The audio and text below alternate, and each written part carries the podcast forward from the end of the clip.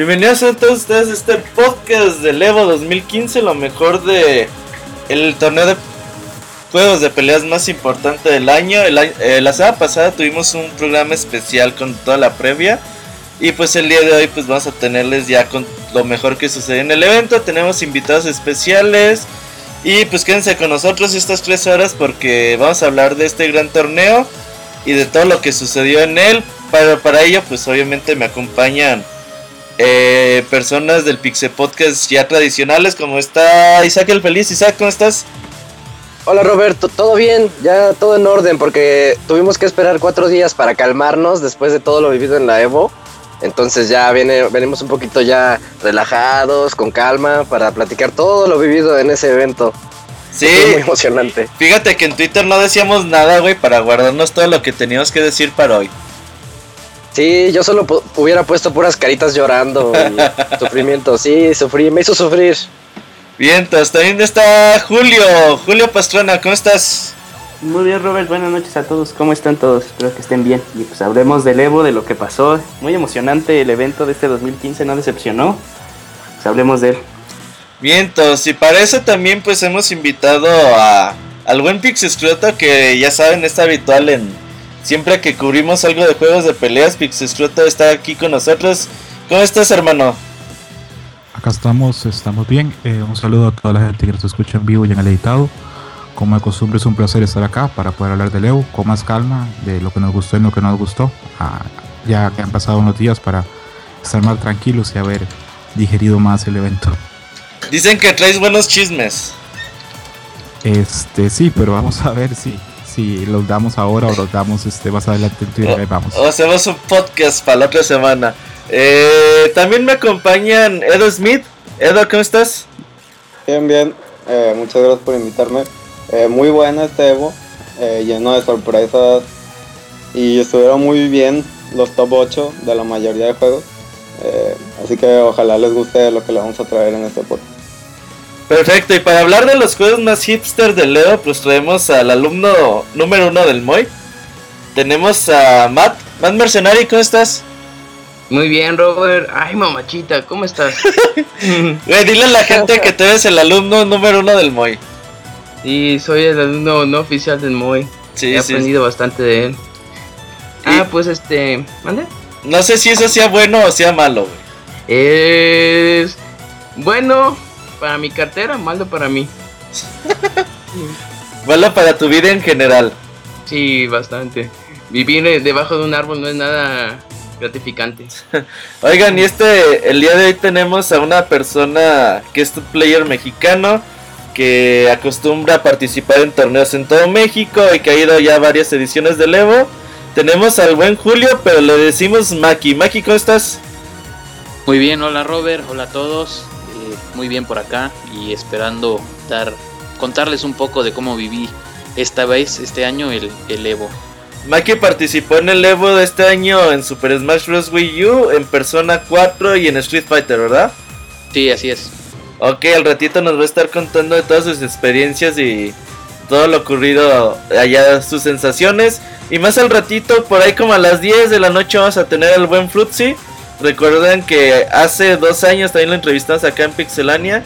Y hoy nos va a estar acompañando unos minutitos también para que nos cuente pues todas sus experiencias del torneo. Así que pues comenzamos el programa.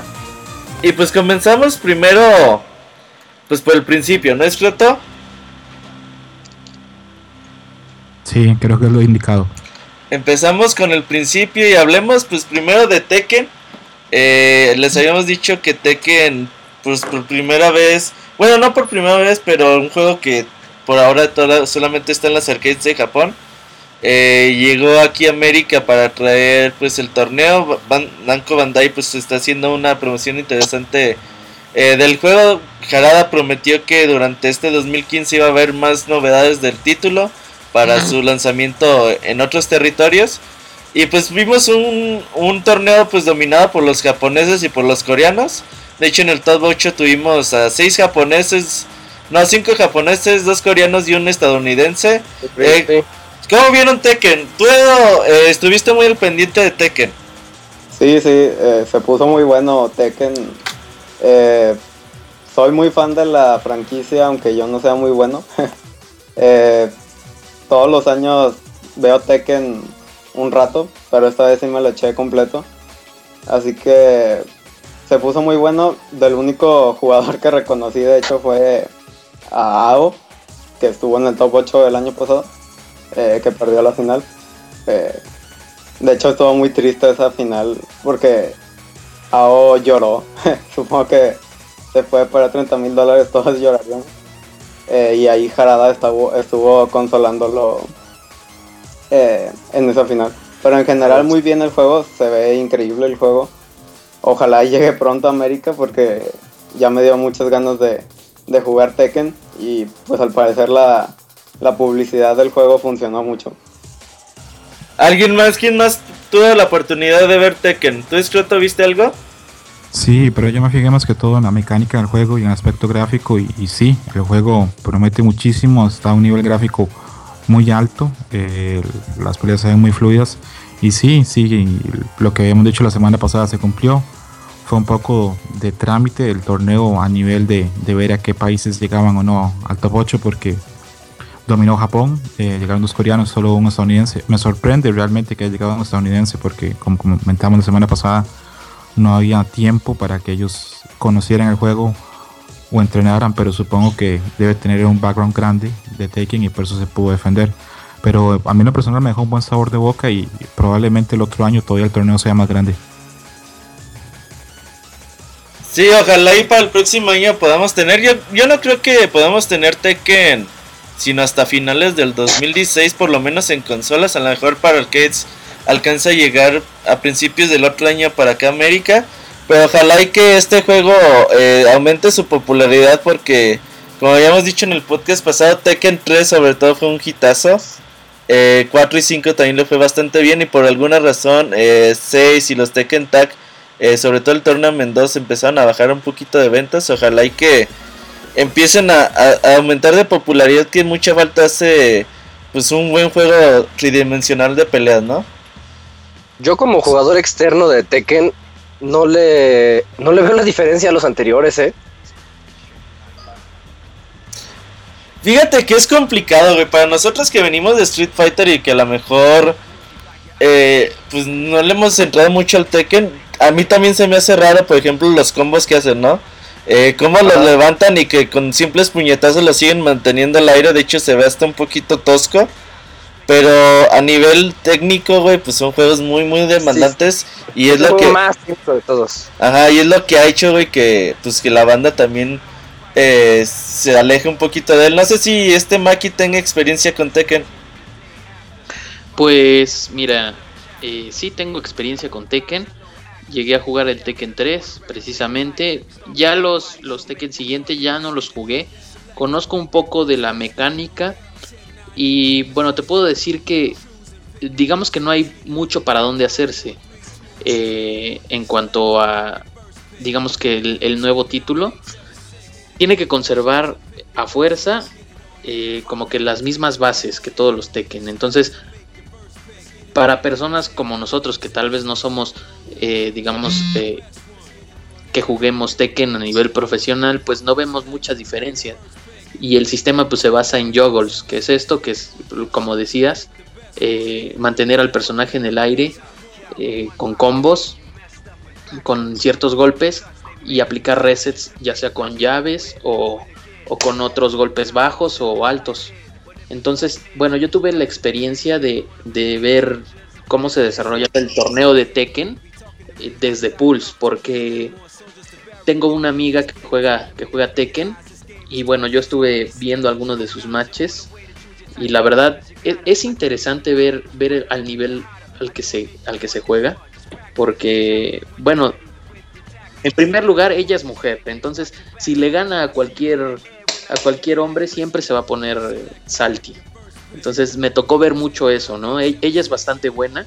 No logró salir de Pulse, pero es bastante buena. Eliminó a varios en su camino. Pero ahora sí que ver cómo, cómo se ponen simplemente porque les gana una mujer es algo que, bueno, yo no me esperaría ya en este nivel de, competencia. O sea, yo, yo voy con la mentalidad de que cualquier persona es buena importando si es hombre, mujer o quimera, no importa, son buenos, están ahí, hay que llegar a ganar con todo, ¿no? Entonces lo que pasa muchas veces se confían y, y pierden y entonces verlos así todos altis es... Incluso hay videos de eso, pero bueno. Eh, yo creo que el nuevo Tekken se ve mucho mejor que el anterior. Y eh, por lo que me dijo mi amiga, pues no hay muchos cambios, la verdad. Pero conserva la esencia de Tekken. E incluso me dijo que si metieran algunas cosas de más, pues ya no sería Tekken. Entonces, este. Pues así está perfecto. Ojalá Tekken que... es, digamos que. Eh, sí, perdón. No, continúa, Julio, perdón. Tekken es, digamos que.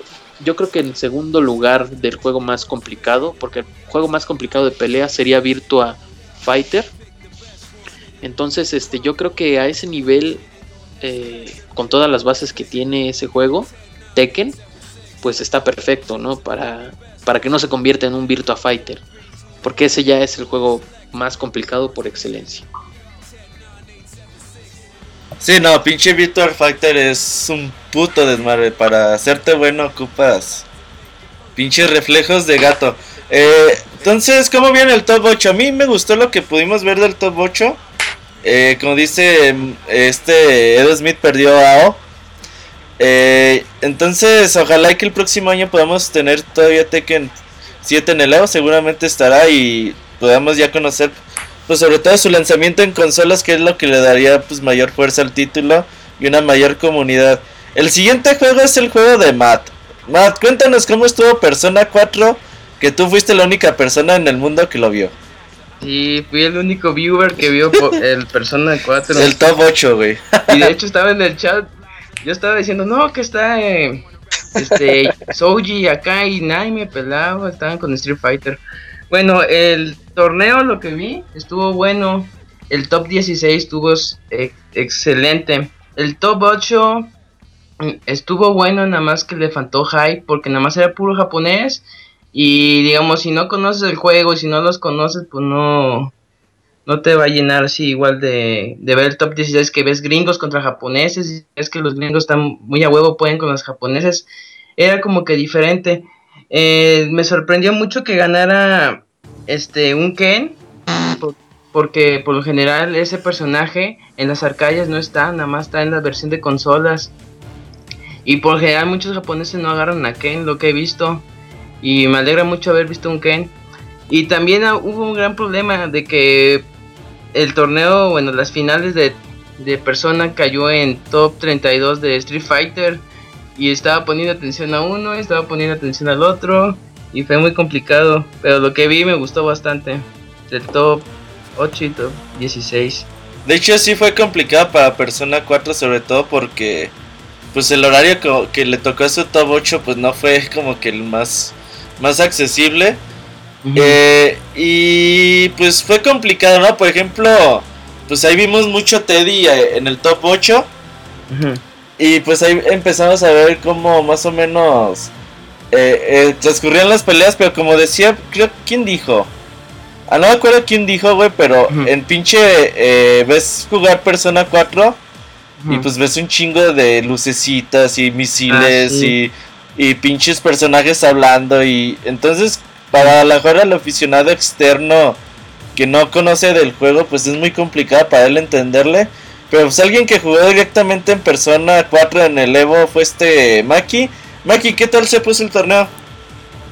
Pues el torneo estuvo bueno eh, aunque tengo que decir que la verdad faltaron muchas personas de todos los inscritos en varios pools había varios huecos de que las personas no llegaron entonces incluso me dieron dos buys a mí porque no llegaron personas en mi pool.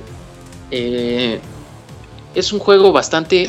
Mm, mira, la gente puede verlo y es muy vistoso el juego.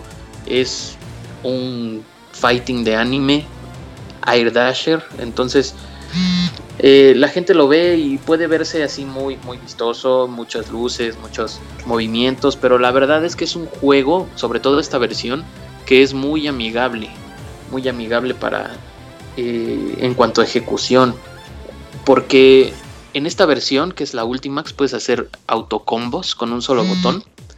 Eh, yo la verdad no entrené mucho para, para ese juego, simplemente entré porque quería entrar a varios torneos este año. Entonces entré y me fue bastante bien en, en mi pool. Eh, No logré salir, pero debo confesar que solamente utilicé autocombos para ganar. Y, o sea, yo, yo conozco que puedo hacer diferentes tipos de, eh, de combos más complejos, eh, cancelando movimientos y haciendo otro tipo de técnicas, pero la verdad es que simplemente con las bases de Street Fighter, con el soneo y el autocombo pude llegar bastante lejos. Sí hay, eh, durante los pools puedes ver mucha gente que ahora sí está muy enferma porque tiene setups con varios personajes que simplemente te traban y espera- esperan a que aprietes un botón. Si aprietas un botón, ya perdiste, no te sueltan. Entonces, este, para mí fue gratificante el poder avanzar algunas rondas eh, sin tener, sin haber entrenado tanto. Lo que me llamó la atención del, del torneo fue que Atlus pues metió, metió dinero al premio y entonces yo vi la cantidad de inscritos y pensé que tenía buena oportunidad porque no eran muchos y te repito, ahora de por sí no eran muchos, fal- faltaron bastantes personas a los pools. Entonces imagínate, realmente a los fans hardcore eh, que, sí, que sí juegan ese, ese juego, pues tenían mucha oportunidad de, de ganar, ¿no? Y en mi pool me tocó un japonés, jugaba bastante bien. Eh, no me tocó jugar contra él, pero sí logré ver algunos matches. Eh, sí, es otro nivel. Oye, Pero- Julio, este. Ah, ok. ¿sí? Eh, eh, ¿qué, eh, ¿Qué personaje usaste en el torneo? Ah, Labris, yo utilizo a Labris. ¿La normal o la Shadow? No, la normal. Ah, está bien. Es un personaje bastante complicado, ¿no crees? Es medio low tier. Pues con que sea, pues mira, perdón, la verdad es que yo no estoy metido eh, a fondo en, en los tiers de Persona 4. Yo simplemente jugué, jugué con Labris porque mi esposa me dijo que, que me iba a gustar ese personaje y entonces lo, lo seleccioné. De hecho, la primera vez que jugué Persona 4 fue por ella, porque a ella le gusta y, y me dijo que jugáramos, ¿no? Me dijo que era un juego relativamente sencillo. Y cuando estábamos seleccionando personajes, me dijo que, que utilizara Labris, que ella, que ella me iba a gustar. Y sí, me quedé con Labris. Y aunque, bueno, a mí no me parece un personaje complicado de usar, ni tampoco. Sí, sí veo que tiene algunas desventajas, pero la verdad creo que cualquier personaje puede ganar en ese juego porque, bueno, si, si sabes las bases del juego y además como que el Sonic, tienes oportunidad con cualquier personaje. Entonces, sí. este, entonces, pues por eso realmente no me fijé si era low tier o top tier. Lo, la, la escogí porque me gustó. Entonces, y me funcionó bien en el torneo. Yo te Importante. Ok. No, iba, eh, iba a decir, tenía una duda tanto para Matt como para Maki. Si lo sorprendió que hubiera tanto dominio de Japón en el top 8 cuando la versión del torneo fue distinta a la versión que tienen en Japón actualmente. Mira, no me sorprende porque los japoneses siempre serán japoneses. ¿A qué me refiero con esto? Cualquier eh, juego, cualquier desafío que tenga que ver precisión, eh, con la precisión para cualquier cosa, los japoneses siempre van a sobresalir. Entonces, no importa qué versión sea del juego, ellos siempre van a so- sobresalir. ¿Por qué? Porque su cultura siempre se basa en la precisión. Siempre tienen que ser precisos en todo. Por eso los juegos de ritmos, eh, todo, por ejemplo, los, los juegos como Street Fighter o digamos Persona 4, que tienen que, que tener un estricto timing, siempre los japoneses van a sobresalir. Entonces no, no me sorprende en lo absoluto, eh, no importa qué versión sea, en- siempre, siempre van a sobresalir. O sea, a lo mejor no siempre ganan, pero siempre van a estar ahí en los primeros lugares. Pero Sí, de hecho- cultura. Sí, sí, de hecho comparto la misma opinión que Maki, que por general yo pensé que en este Evo Estados Unidos iba a sobresalir porque aparte de la del parche ese también estaba el factor de que Estados Unidos estaba ganando mucho potencial en los torneos. Ya nada más llegaron los japoneses y cambió toda la cosa. Muchos este estadounidenses este como Banana Ken y Love Knife, que eran de los que estaban aquí como los meros meros, empezaron así como que a dudar y empezaron los nervios y perdieron. Este Banana Ken luego dijo que no, este fui eliminado de mis pool por lo mismo, por lo que no sabía cómo contraatacar varias cosas que ya sabía cómo contraatacarlas, pero me puse nervioso. Ese es el factor también. Pero sí, como dice Maki, los japoneses son otra onda. Ponga, pongas el juego que le pongas, van a ser sobresalientes. Oye, Matt, eh, ¿tú, qué, ¿tú qué opinas? ¿Crees que eh, haya persona para el próximo Evo? Eh, honestamente te diré que no. Porque aparte de que no hubo mucha gente, y como dice Maki, de que mucha gente ni siquiera fue al torneo, este. El top 8 estuvo medio simplón. Y si hubiera sido como tan espectacular como Base Blue, pudiera ser, pero no, la verdad no creo. Sí, yo creo que también es complicado que regrese, ¿no es cierto? Sí, yo lo veo complicado porque tiene un nicho, una comunidad menor a la de otros juegos. Creo que ya para el otro año habrá una nueva versión de Blast Blue y probablemente veamos a Blast Blue en lugar de persona. Sí, también pienso también. Pues bueno, eh, además, pues su único viewer fue el Matt, pues así, pues así no conviene, ¿no? Sí, sí, así está feo la cosa. Oye, eh, el torneo más, más chiquito que tuvo el Evo fue Killer Instinct. Y a pesar de que ofreció 50 mil dólares para el primer lugar, eh, poquitos, pocos participantes hubo, pero creo que estuvo bueno el top 8, ¿no es cierto? Estuvo bueno el top 8, hubo variedad de personajes, se nota que la gente que está metida en el juego le mete tiempo, le mete ganas. Eh, acertamos con quién iba a ganar, con Rico Suave, que tomó venganza del año pasado, que, que perdió la final contra CD Junior. Me sorprende mucho ver que gente que el año pasado tuvo buenas posiciones, este año no, no aparece ni siquiera en top 16 creo que es un juego que al tener tantos updates está evolucionando y contrario a lo que otra gente cree, yo creo que sí tiene futuro para Leo. Con la salida ahora en PC va a aumentar su popularidad y eh, espero, espero que el juego crezca más. También me sorprendió mucho ver un japonés en el top 8. Eso sí. Fíjate que a mí me, me, llamó, me llamó mucho la atención la, la capacidad de, de Rico Suave que iba pues más o menos dominando el torneo llegó a Winners Finals. Y en ese momento fue cuando si alguien tiene el stream le puede poner pausa por favor ahí está. Eh, en Winners Finals que le ganó quién quién era este güey quién fue el segundo lugar en este eh, Magic eh, que le ganó 3 a 2 güey eh, este Rico Suave traía a ¿Cómo se llama el de hielo, güey? Ya se me olvidó. Glacius. Glacius. Le ganó con. Bueno, Rico sabe traía a Glacius. Y ya después, cuando regresó de, de Losers Finals, este Rico sabe que empezó a usar a Fulgor. Le ganó pues bastante fácil, güey. Caminando le ganó a, a Gutter Magic. Entonces sí me llamó mucho la atención el dominio que tiene Rico Suave sobre los, sobre los otros jugadores. Yo creo que bien que mal Rico Suave es el Infiltration de Killer Instinct. Porque si te fijas en el torneo usó a cinco personajes y yo lo he visto en entrevistas que dice que maneja todo el cast. Entonces es difícil competir contra un jugador así. Sí, eh, definitivamente eh, se vio bastante inteligente. luego, luego supo cómo jugarle y caminando le ganó con Fulgor, güey.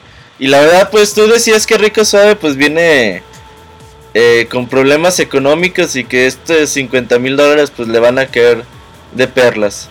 Sí, le van a caer muy bien, ojalá lo sepa aprovechar y ojalá siga participando igual en Killer Instinct y también en Street Fighter porque tenían muy buen able. Dice que lo va a gastar en puros esteroides, güey. ojalá no. Bien, entonces, ¿algo que más que tenga que agregar de Killer Instinct? Creo que no. No, ¿tú crees? Yo creo, Escroto, que a una pregunta que hacías ahí en el script eh, si volverá a estar en el Evo, yo creo que sí, güey. Yo creo que Killer Instinct va a seguir teniendo ese apoyo de Microsoft por lo menos un año más.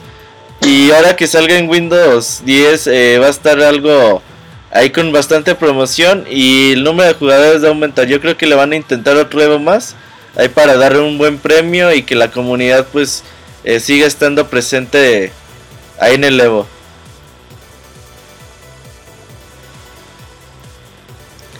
Eh, Maki, tú no jugaste Killer Instinct, ¿verdad? No, no, pero sí lo vi. ¿Algo que te haya llamado la atención o alguna anécdota que hayas visto en el Evo directamente ahí en el torneo? Bueno, pues mira, Killer Instinct es un, es un juego que, como ya comentaban, viene evolucionando por todas las temporadas en las que sacan nuevos personajes, nuevos parches.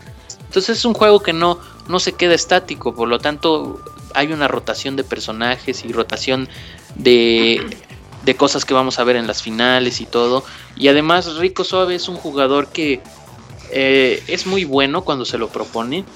Eh, es un jugador que se adapta y no necesariamente tiene que estar practicando todo el día eh, como para, para convertirse en, en una amenaza para los torneos en los que entre. Digamos que, que él mismo lo ha dicho, si va a entrar a un torneo de Street Fighter, él entrena una semana antes, nada más para no estar, no entrar frío y, y ya tiene buenos resultados. Ahora, a este juego, a Killer Instinct le ha estado echando muchas ganas, se nota, y yo creo que si fuera así de dedicado para los demás juegos, creo que sería un, contendiente muy interesante para ver en, no sé, tal vez en un top 8 de Street Fighter o incluso sé que juega también Mortal Kombat.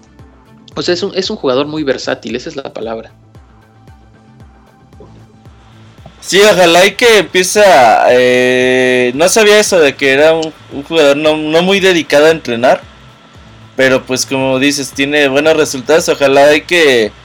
Pues ahora que, que ganó ese dinero, pues vea esto como una oportunidad de poder entrenar más y pues poder mejorar en los demás juegos y a ver si Killer Instinct pues le puede otorgar más dividendos. El siguiente juego fue Marvel vs. Capcom 3. Igual y nos lo soltamos para el ratito que llegue Fruitsy. Ok, de acuerdo. Vamos a hablar un poquito de K-Off. Eh, King of Fighters no estuvo como, como tal en el Evo. Fue un. Eh, estuvo realizando el torneo eh, alterno de King of Fighters. Eh, llamó la atención que estuvieron muchos mexicanos inscritos en el torneo. Canibalito jugó la final contra Xiao Hai y pues la verdad que estuvo eh, bastante entretenido. A mí me gusta mucho ver Kino Fighters. Y seguramente Maki eh, conoce a un montón de jugadores top players de México de Kino Fighters, ¿no, Maki? Sí, así es. ¿A quién conoces?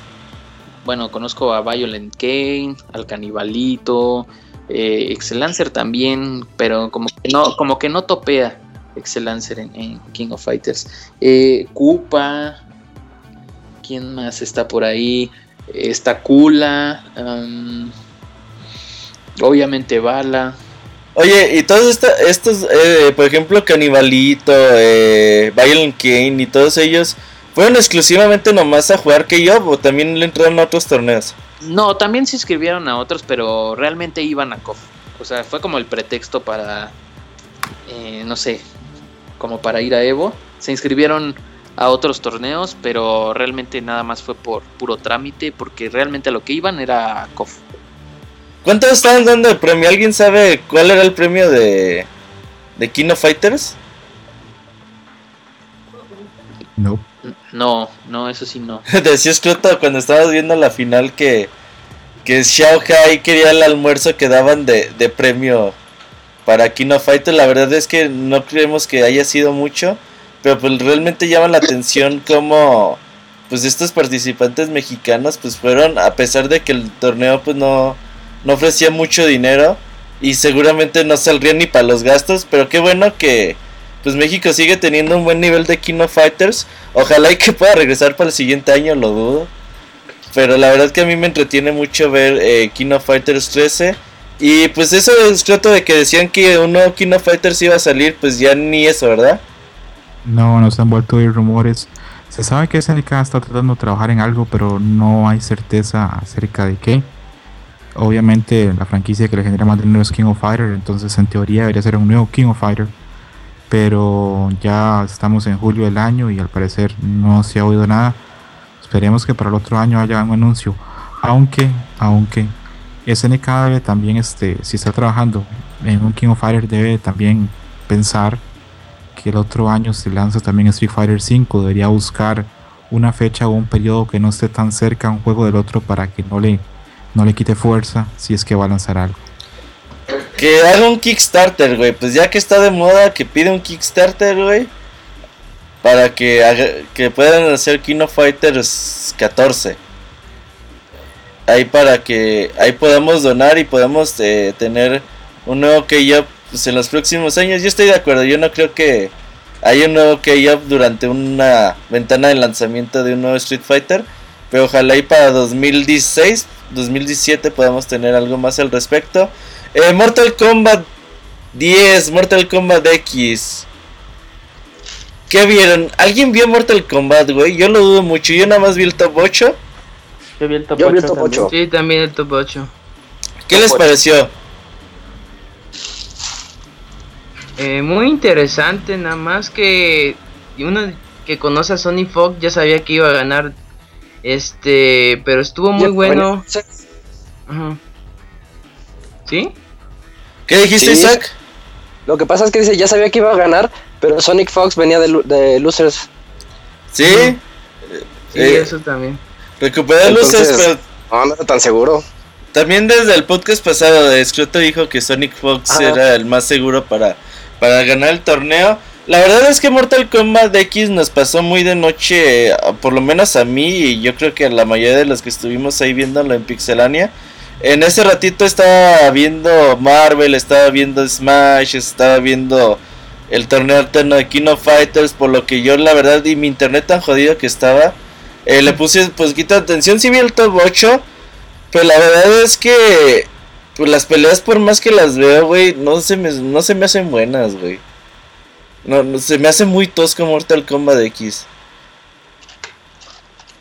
¿Por qué Tosco? Pues es tosco, güey, pues es un juego... Bueno, Con combos torpes. como que carece de animaciones, güey. Por ejemplo, tú ves cómo, cómo pegan en Mortal Kombat 2 y ves cómo pegan en Mortal Ajá. Kombat X y sigue siendo prácticamente las mismas animaciones, güey. Es el mismo motor, parece, ¿verdad? El mismo motor, güey. Sí, Eh, yo digamos, que una- si, si ves Sí, un video de Mortal Kombat 2 y ves un video de Mortal Kombat 10, este, bueno, eh, o 10 o X, no vamos a decir que es lo mismo, que el, el motor de gráficos es parecido o como que tenga cosas en común, pero las dinámicas se mantienen. Es como si los, como si los peleadores no tuvieran articulaciones, güey. Como si tuvieran el brazo recto y ya, güey. Es lo único que tienen. La- las piernas rectas, güey. Entonces, como si no, no pudieran mover las articulaciones. Eh, no sé, Maki, ¿tú cómo ves Mortal Kombat? Desde tu Bueno. punto de vista. Eh, mira, yo creo que estuve jugando un poco Mortal Kombat eh, cuando salió el Mortal Kombat X. La verdad a mí me pareció una calca del Mortal Kombat anterior con algunas cosas de Injustice. Eh, Eso fue lo que me pareció, ah, eso fue mi primera impresión.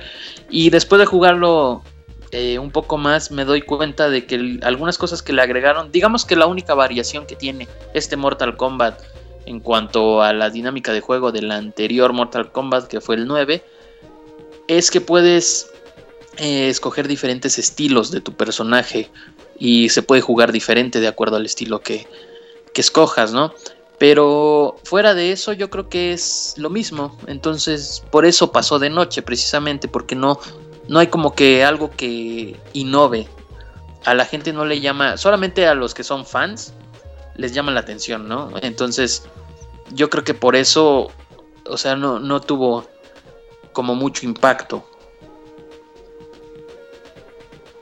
Sí, eh, digo, mucha gente, de hecho, al rato vamos a hablar eh, algunas preguntas sobre Mortal Kombat. Alguien- en el chat andan medio locas, pero no sé qué están diciendo. Eh, Continúas con el otro. Ojalá. Eh, oye, Scroto, nada más que decíamos que eh, Perfect Legend no había llegado a top 16. ¿O sí llegó? No, creo que no llegó y lo que comentábamos es, debe ser algo muy triste para él porque después de pasar muchísimo tiempo dominando el juego de una forma tan clara, ahora que haya una nueva versión y que en esta versión los torneos están dando tanto dinero que él no esté obteniendo los resultados que tenía con los Mortal Kombat anteriores. Eh, Perfect Legend ganó varios EVOs en pues, Mortal Kombat y parece que el que repite ahora ese karma o ese estigma de Sonic Fox que está ganando y está marcando un periodo muy dominante en el juego. Yo creo que incluso es perjudicial para un juego que alguien sea tan dominante porque le resta le resta interés. Es extraño porque antes de comenzar a ver el top 8 Mortal Kombat, eh, la mayoría de la gente que está metida dentro de Mortal Kombat sabía que Sony Fox iba a ganar. Creo que cuando un juego es muy competitivo, cuando no sabemos quién va a ganar, es cuando atrae a tanta gente. Siento que Mortal Kombat, si sigue así, si siempre sigue Sonic Fox dominando, eh, va a perder interés, va a perder comunidad. Sí, totalmente de acuerdo. Siguen los dos juegos de Smash. Eh, pero primero vamos a pasar con eh, Smash Bros. De, Wii U. Julio, cuéntanos. Pues, bueno, ganó el personaje que todos, este, con los que todos iban, ganó cero. Este es su torneo número 41 sin perder, bueno, ganado. Eh, hizo, al parecer, hizo un récord en toda la historia del Evo, no perdió ninguna, ninguna match. Eh, salió así limpiecito. Eh, lo que a mí me sorprendió es que en la final, contra. ¿Cómo se llama? Contra Mr. R, utilizar a, Diddy Kong, eh, pese a que lo ha nerfeado dos veces. Y eh, él no quería hacer el Dito con, con Chic. Y sí se vio muy dominante a lo largo de las tres partidas. Eh, impresionante cómo terminó con un uh, Juja combo. me gustó mucho cómo acabó. el resto de los, de, de, los que quedaron en el top 8 jugaron muy bien. a parecer una decepción fue, fue Nairo que con Mr. R ya para otra vez este, Nairo volverse a enfrentar a, Cero. Eh, pese a que iba ganando, le dieron la vuelta. Eh, e, Eisa eh, se jugó también muy bien. Impresionó a Badango, a Badango el, jugador japonés con Pac-Man. Quedó en cuarto lugar. por el que también muchos iban, que era este. se me va. Isam, que era el Pikachu eh, recordemos que este torneo era con, Custom Moves, entonces eh, el set que iba eh, Isam en, Smash tenía este un, un impacto que te, queda, que te, que te dejaba inmóvil y aparte tenía la variación del special al lado que es el Heavy Skull, Skull Dash. Entonces eso te podía volar del escenario a partir del 40%. Sí vimos cómo se podía hacer, pero aún así este, no, no, pudo, no pudo progresar. Eh, pero muy bueno el torneo, la verdad a mí sí me gustó mucho. No sé si a ustedes les gustó, sé que a este Isaac no le gustó nada. pero a mí me, agradó, mucho. Eh, veo a Smash Wii U muy fuerte eh, para seguir este, en otro Evo. Más por las, vistas que tuvo y tantos jugadores que entraron. Vimos en, en el stream, se tuvo oportunidad de ver a. Ah, dentro del top 32 estuvo un mexicano, un este no sé si, si tengan ahí el nombre, eh, Reggie, Reggie con su Mr. Game Watch. Muy buen jugador, eh, la verdad, para mi gusto. También eh, vimos ahí varios jugadores mexicanos que participaron en, Super Smash Bros. para Wii U. jugaron muy, muy bien, la verdad. Oye, eh, pregunta Isaac. sí, yo tengo una duda, porque regresando al tema que dijo Pixescroto sobre Mortal Kombat, de que hay alguien muy dominante, ¿tú qué tienes que decir sobre eso que mencionaste de que cero. ¿Cuántos torneos dices? ¿Treinta y tantos? Ya ha ganado muchos. 41. 41 torneos. Entonces, eso, eso no habla bien de Smash Wii U, ¿o sí? Eh, pues estoy de acuerdo contigo. De hecho, hasta ah, sigo a cero en, en Twitter y después de haber ganado sí puso así como que dijo, pues ahora que ya gané Evo, que es este pues el torneo más importante del año de, juegos de pelea, pues ahora qué sigue, ¿no? ¿Qué sigue para mí como jugador? Eh, sí siento que como que también eh, se escuchó eso como de, es que no hay nadie que me la pueda hacer de, emociones, no tengo, no tengo a alguien que pueda decir, este es mi rival. Eh, y estoy de acuerdo contigo, y aparte como los, los a lo largo de, del desarrollo de Smash y los patches que le han metido, pues de alguna manera pues sí eh, le ha pegado a algunos, algunos personajes. Eh, y, puede ser que haya una posibilidad de que en algún momento pues el mismo top tier cambie de alguna manera brusca. No sé si también que ya en los siguientes torneos los eh, tres personajes, los últimos tres personajes que salieron vayan a cambiar en algo esto. Eh, incluso eh, pues Zero ni siquiera eh, recurrió a los custom moves que estaban habilitados. Entonces, este, pues sí, estoy de acuerdo contigo como que un personaje tan dominante, más bien estoy de acuerdo con el, con el pensamiento de Scrooge, un personaje tan dominante en un juego, pues sí puede hacer que, que, este, que este juego, pues para los que lo ven, se empiece a hacer un poco aburrido, así de, ah, pues ya sabemos quién va a ganar, ¿no? Pero Smash Wii U pues, apenas tiene un año, bueno, ni siquiera todavía tiene un año, ¿no? Entonces, este, pues, tal vez eh, dejemos que termine este año, bueno, dejemos que cumple este año para ver si en este lapso pues, ah, puede ser que cambie, ¿no? Puede ser que incluso eh, este Nairo que yo lo decía en el podcast pasado, que se veía como que el, el, eh, el contrincante más fuerte para Cero le pudiera este, ganar, pues no lo hizo, incluso quedó en tercero, y después del comeback que le hizo, que le hizo Mr. R, pues no sé, este, pues sí, yo, yo diría que todavía es muy joven el juego, aunque sí hay que esperar a que cumpla el año como para saber eh, si sí va a seguir dominando totalmente cero. También no sabemos qué va a seguir haciendo el de su vida, si ya se va planea dedicarse a otras cosas, que lo dudo. Ahora sí es, es cuestión de esperar. Yo nada más quiero comentar, perdón, eh, que Ciro, si bien ahorita está dominando, no es algo nuevo en la comunidad de Smash. Mm, si recordamos al comienzo de, del competitivo de, de Millie, había un personaje que se llamaba Ken. Ese personaje dominó la escena casi por dos años o más. Eh, y si bien es cierto que quizá alguna gente lo empezó a tomar como villano, eh, esto motivó, mejor dicho, a los jugadores a tratar de vencerlo en lugar de, de dejar el juego y como que era una especie de, de desafío de decir quién puede contra Ken y además de, de hasta cuándo va a llegar su legado. Eh, y prácticamente yo creo que Ken dejó su legado nada más porque eh, se dio a la presión de todos y se retiró un rato de, del competitivo de Smash. Oigan, eh, una pregunta. Durante el podcast pasado estuvimos hablando de qué tanto afectaba los custom moves para este torneo. Eh, ¿Cómo lo vieron?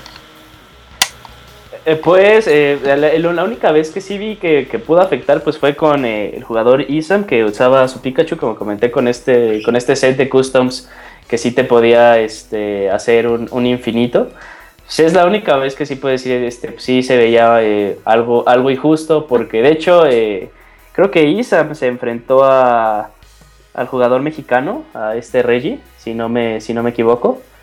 Y hubo un set en el que Reggie pues, lo dominó, pero eh, como también algo que, que ejerce mucho en, cómo se desenvuelve una pelea de Smash es la elección del escenario pues de alguna manera pues Isam en sus contraelecciones pues sí eligió este, un escenario que totalmente le favorecía a los, a, los proyectiles de Pikachu y entonces eh, fue el único momento en el que sí vi que, estos customs pues sí afectaron un poco de cómo se podría haber desarrollado la pelea eh, en caso de que hubieran, eh, hubieran utilizado movimientos normales. Pero de ahí en fuera, pues no, no, no vi, creo que hasta la mayoría de los que, los que quedaron en, en, top, en top 8 a excepción de Isam, pues usaron eh, el, set por, por default.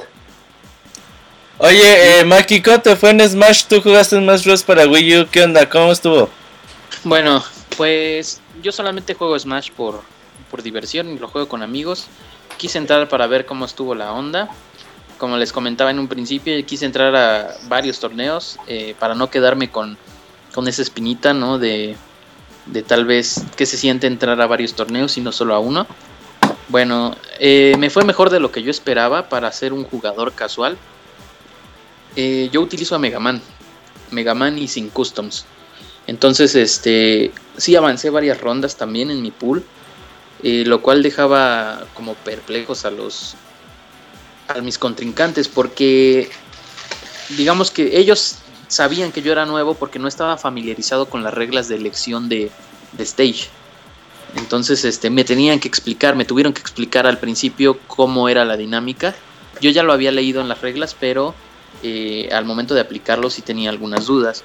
Entonces me tuvieron que explicar y pensaron todos que iba a ser, digamos, fácil. eh, pero no, la verdad es que me defendí bastante bien. Eh, mi primer match me mandaron a losers y en losers avancé como dos rondas. Y en una tercera ronda, eh, por una confusión, quedé descalificado por escoger un escenario que no estaba permitido. Eh, pero todos pensábamos que sí estaba permitido porque habían pasado una, una lista de los escenarios eh, permitidos y entre ellos estaba ese. No recuerdo bien cómo se llama, pero es uno de, me parece que de Wii Fit, creo. Bueno, el punto es que eh, yo lo seleccioné, era mi turno de seleccionar escenario. Lo seleccioné y estábamos jugando y entonces a, la mitad del match el juez se acerca y dice que no podemos escoger ese escenario, ¿no? Entonces por lo tanto quedó descalificado. Y bueno, yo me sentí bastante bien porque para mí fue divertido. Eh, por primera vez es... Bueno, es la primera vez que me divierto en un torneo de Fighting Games con un juego que no es... Como no es mi juego principal, pues simplemente fui a jugar para ver cómo era el ambiente. La verdad es sí es un ambiente muy pesado, bastante tenso. Eh, la gente se pone muy intensa cuando pierde. Pero la verdad es que me divertí mucho y yo creo que hice un buen papel para ser un jugador casual. ¿Viste mucha gente haciendo berrinche, güey, cuando perdía? Sí, Sí. Había gente que aventaba su control, o sea... Sus sticks. Por eso. no, son sticks, es el control El del, control de, de cubo. del GameCube. Ah, y, pero también en otros juegos no aventan el stick. No, en otros se comportaban tantito, como que se aguantaban las ganas, pero sí había gente que se ponía se ponía intensa, pero en Smash era como más notorio. Sí, pues es- que, que iba vestido con traje y zapatos y corbata y todo. Y estaba jugando mientras tú jugabas cuando te descalificaron. Y perdió y aventó el control hasta la pared.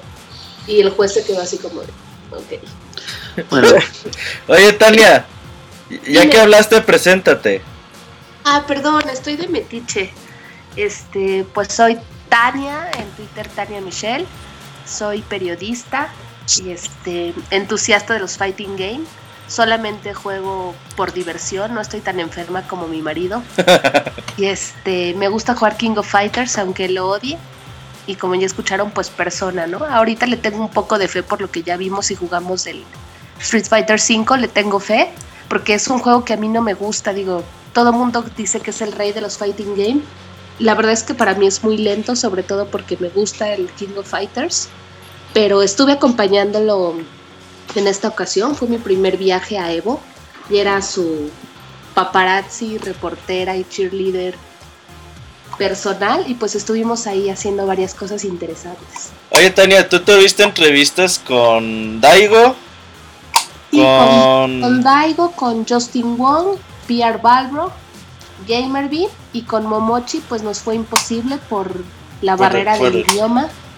Lo intentamos, pero el, el inglés de Chocoblanca, su esposa, es muy, muy básico, entonces no pudimos hacerlo y pues nosotros no hablamos japonés. Pero sí estuvimos ahí como de metiches eh, viendo todo. Oye, las oye, Tania, a ver si ahorita que lleguemos a Street Fighter nos cuentas los detallitos de esas entrevistas, ¿vale? Claro. Vientos. Eh, no sé si Tania y Julio por ahí ya tengan a Fruitsy. mm, déjame ver. Si lo tienen por ahí, ahorita me dicen. Mientras tanto, que Matt nos hable de Guilty Gear. Guilty Gear, ¿qué tal se puso, Matt? Se puso muy bueno el top 8. De hecho, creo que es de lo. después de Street Fighter es mi mejor top 8 de, Evo. Hubo bastantes sorpresas. Este. Hubo bastantes fails también. Este. Pero sí era muy evidente que Ogawa iba a arrasar con todo. Y. Y se llevó todo el show. De hecho, cuando estuvo peleando Ogawa con Wachi. Wachige. Cuando empezó lo del fail Ajá. de que Wochige celebró antes de tiempo y bueno, lo voy a explicar. Estaba peleando Ogawa con Wochige, eh, estaba en round decisivo Y Washige pensó que ya había ganado. Y como le ganó a Ogawa, que es el dios supremo del Guilty Gear, se levantó, se paró y se alocó como loca. Y, y cuando Pero- volteó, Es- Eso estuvo tan raro. sí, y de hecho cuando volteó, luego, luego agarró el control, pero se le hizo como que bolas y no lo agarró bien. Mientras este Ogawa le estaba haciendo un combo, aprovechó aquí y se lo fregó. En perfect, ya el vato le sudó la, la gota gorda. A ver, pregunta, pregunta para, para los que están aquí con, conmigo en el Skype. ¿Qué hubieran hecho si hubieran sido Ogawa? A. Le parten su madre como lo hizo. B. Se esperan a que el otro güey agarre su control. Ah, est- estás en un torneo ya a esas alturas, no puedes andar dando chances porque él se paró a burlarse. No, Bueno, se no, paró a festejar, güey. A pues, festejar, a festejar. Se paró a Pero cuando vas festejar. hacia el público, así como decir, sí, yo le gané, este, pues. Es como entra un burlarse, poquito- es- entra un poquito en la burla, tal vez, porque fue un round. Sí, güey. Ok, se desconcentró. ¿Tú, Julio, qué hubieras hecho? Ah, yo sí hubiera esperado, la verdad. No sé, es así soy yo. Pero sí es totalmente entendible de que la molestia que, que tuvo al, al que se separó hacia celebrar así de, no, pues ya le gané totalmente el set, ya pasé, y tú no. Y se vio reflejado en cuando él le, él le aplicó el perfect y cómo se paró a hacer, de hecho, una, mi- la misma burla que él hizo, nada más que más mismo, sí. pronunciada, porque pues él Toda sí pudo razón. pasar, ¿no? Entonces, pero yo como jugador sí hubiera esperado. Eh, tú- eh, yoga bonito. ¿Tú, Matt, qué hubieras hecho? Eh, ah, también le aplicaré un combo acá porque es un torneo y tienes que estar al tiro. Y No. aparte como, es- como está en juego dinero, tienes que pensar bien las cosas. Y digo, no, pues sí, la. ¿Tú, Edo? También yo también le aplicaría un combo y después festejaría en su cara. Somos malas personas, eh. ¿Esclota? También, también aplicaría el combo. Este, Todos menos Julio. a, a ver, este, venir desde Pero Japón para hacer ese tipo de cosas no, no tiene sentido. No sé, tener 8 o 9 o 10 horas en un avión para llegar y, y hacer algo así en el torneo y desperdiciar la posibilidad de, de tener un mejor resultado. Me parece algo que es una anécdota graciosa, pero en el fondo se demuestra que, que los torneos todavía hay gente que son grandes jugadores, pero que no en la parte mental no están suficientemente concentrados o no, o no están metidos realmente en lo que es un torneo. Que bien que mal nadie va. Hay gente que va a divertirse, pero eh, yo no creo que nadie vaya desde Japón hasta, hasta Las Vegas pensando que, que se va a divertir. Pienso que van pensando que van a ganar. Entonces, incluso me, me parece hasta, hasta un poco falta de respeto que se haya levantado a celebrar cuando todavía faltaba. Eh, Maki, ¿tú qué hubieras hecho? Bueno, pues mira, yo soy conocido entre la comunidad de Fighting Games de aquí de México. Por ser soy- gandaya. Eh, sí, vamos a dejarlo así, porque digamos que si una regla me eh, me beneficia, entonces este, pues yo Exacto. hago valer la regla, ¿no? Entonces lo que pasó aquí es muy común, realmente no está descabellado.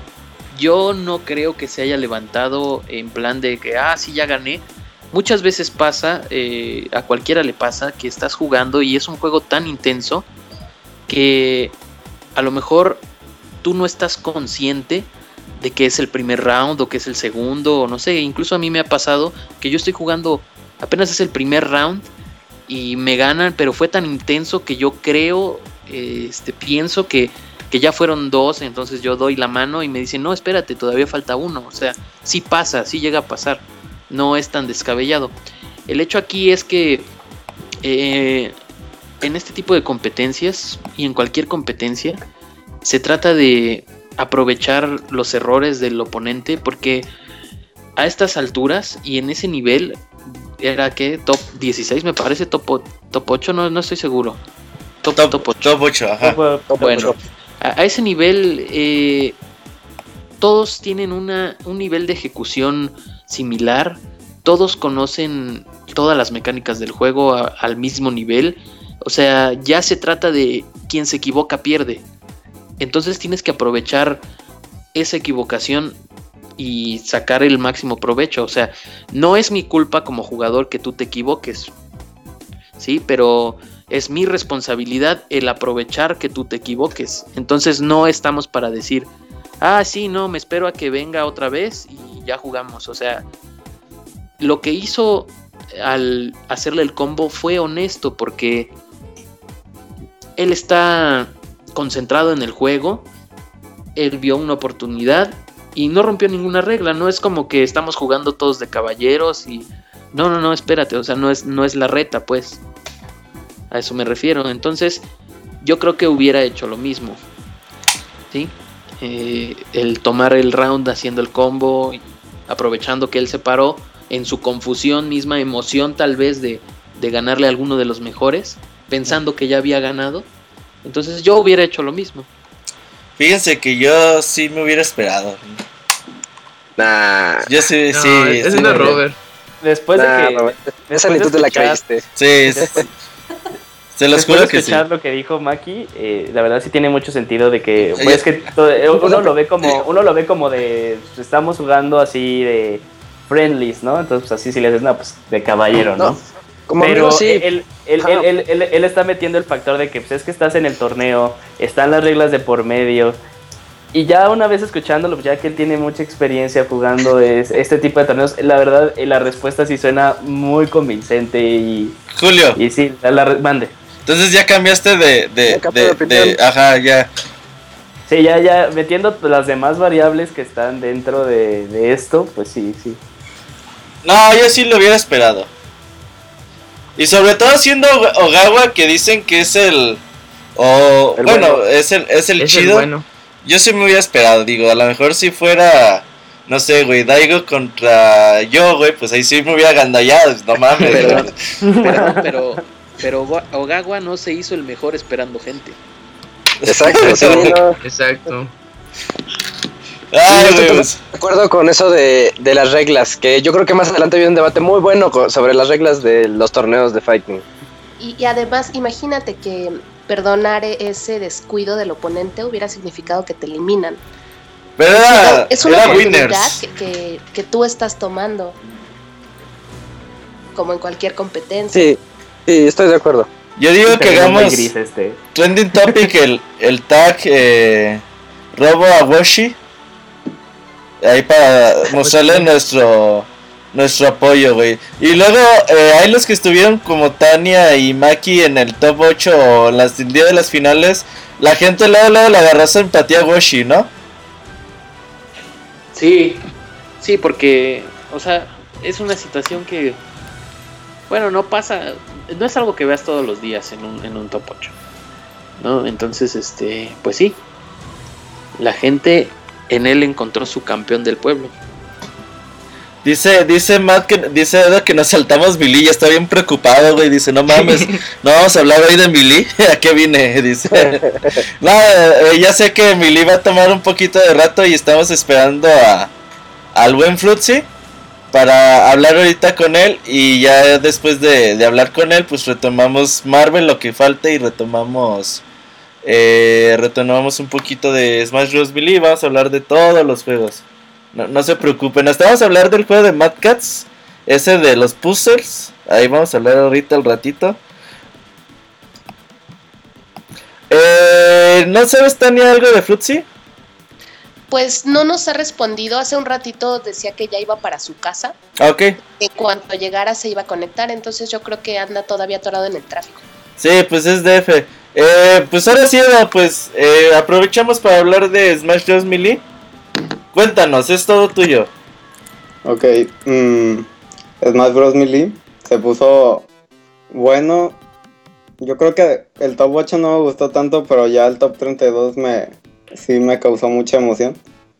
Eh, para uno que sigue Smash ya desde hace mucho tiempo, ver a Hawks, que es un jugador que usa Samus, eh, digamos que un poco veterano, eh, o a, o a Chudat, eh, que usa los Ice Climbers, eh, verlos que otra vez estaban jugando con un con un alto nivel fue muy mm, hasta cierto punto emotivo para mí porque hasta cierto punto yo Chudat ya lo consideraba como un jugador que que ya no era bueno como que ya nada más jugaba por, por diversión, pero esta vez llegó hasta top 8.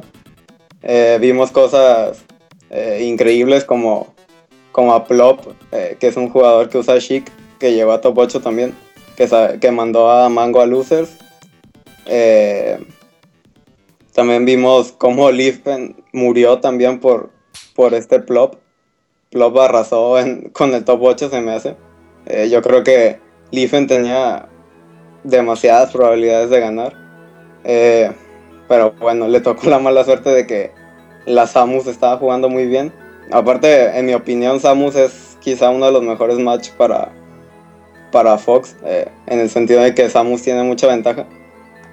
Eh, y Hungry Box otra vez aplicó la de, la de Cruz Azul, volvió a perder el Evo contra... Nos da risa, pero yo, yo supongo que él ahorita está muy deprimido.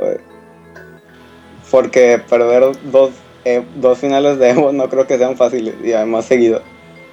Eh, yo creo que, y además vimos como Hungry Box está siendo abucheado otra vez por la gente. Estoy, no lo había escuchado desde hace un, un tiempo, pero porque Hungry Box está jugando muy, muy gay. ¿Por qué ocurrió eso? Por decirlo de cierta manera. Ah, es que en su match no contra... no lo supe.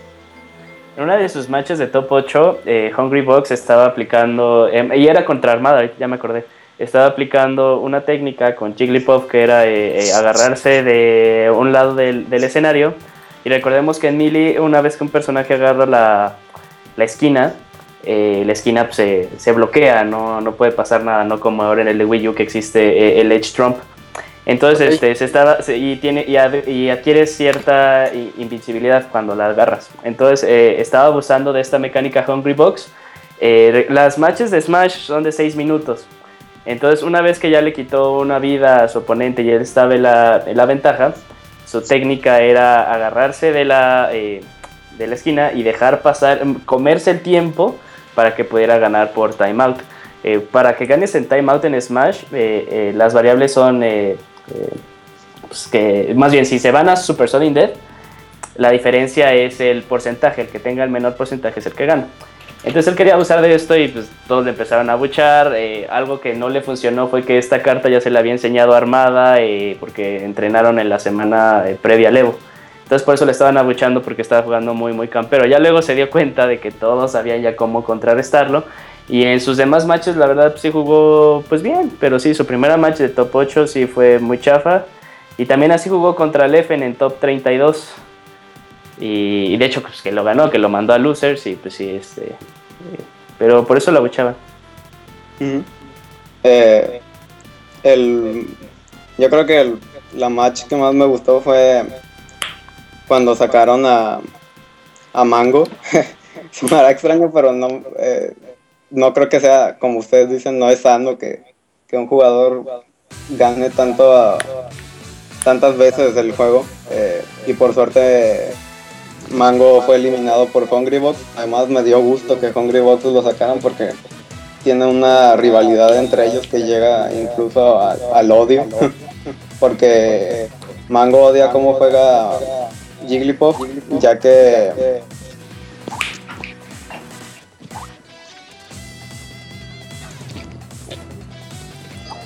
no sé quién tenga eco. Eh, eh, todos pónganse en mute y que hable porque hay alguien que tiene eco, porfa.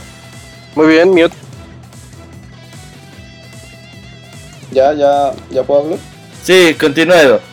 Eh, bueno, como les decía, me dio mucho gusto que Hungry Box sacara a Mango porque ellos tienen una rivalidad, pues yo creo que desde que comenzaron. Eh, y me dio gusto que por fin, que para empezar lo sacara, porque él perdió la final contra él el año pasado. Y fue muy emotivo y vimos la cara de enojo de Mango, que por cierto, pésima la actitud de Mango al, al perder. Yo creo que todo el mundo estaba enojado eso de que aventó la medalla a la, a la gente. Eh, fue una total y falta de, de respeto. No sé qué ustedes, no sé ustedes qué puedan opinar sobre eso. Habla- Ah, horrible. Hablando de eso, güey, tú no puedes despreciar una medalla de un lugar, güey, porque estás despreciando a todos, por ejemplo, Mango quedó en quinto lugar, ¿no? Cuarto. Sí, Eh, estás despreciando, güey, a los güeyes que están atrás de ti, ¿no? Dices, güey, pues si yo quedé en quinto, pues ustedes que quedan en sexto, séptimo y octavo, pues no mamen, pues tan peor que yo, ¿no? Eh, creo que aunque a lo mejor él no esté muy contento con su resultado, pues trágate la medalla en la premisión, güey, a lo mejor ya llegando a tu casa la tiras a la basura, pero no puedes hacerlo en público. No sé, Maki, ¿qué opina de esto? Pues mira, eh, hay que tener, hay que saber ganar y hay que saber perder, ¿no? Eh, toda la escena está llena de, de personas como, como Mango que al momento en que no obtienen el resultado, eh, como que se enojan y hacen berrinche, pero te digo que en Smash es más, más evidente. No sé por qué, pero como que lo externan eh, más fácil, ¿no? yo creo que es, como bien dicen, una falta de respeto el, el hacer este tipo de cosas, ya que no es cualquier torneo. O sea, es el torneo donde están los mejores jugadores de todos los juegos. Entonces, el llegar a esas instancias, claro, él, él había ganado ya antes, ¿no? Y es, y es como un retroceso, pero no por eso vas a hacer este tipo de cosas que ofenden a la gente, que ofenden a los jugadores, que ofenden a los organizadores. Esto es una actitud que es reprobable, ¿no? Eh, yo no sé cómo, cómo puede hacer este tipo de cosas. Eh, no, no, no estoy seguro si él sigue patrocinado porque tenía entendido que él estaba patrocinado. No recuerdo si sigue patrocinado. sí, Pero- por, por Cloud, algo así se llama. el- Sí. Bueno, entonces eso, eso también hace quedar mal a la, a la empresa o personas que lo patrocinan, porque es la imagen de, de, en este caso, Cloud. Entonces, este, pues no me parece que sea algo correcto, ¿no? Eh, si ya es un nivel profesional de juego, deben comportarse como profesionales. Sí, totalmente de acuerdo. Escroto, ¿qué opinas de esto? Bueno, yo estoy súper, pero todavía creo que estoy todavía más en contra de lo que hizo Mango. Este, estoy más en contra que ustedes. Siento que, que debería tener algún tipo de sanción. No sé si exista o no, pero podría pues, dar un precedente porque, como decías, es una falta de respeto tanto para la gente que participó en el torneo, como para la gente que organiza el torneo, como para la gente que lo está viendo. Es este, una actitud de, de un berrinche de un niño eh, cuando se supone que es un profesional que tiene que aceptar el resultado. Los torneos son muy competitivos, no siempre se puede ganar, pero aún así eh, siento que la actitud es- deja mucho que desear.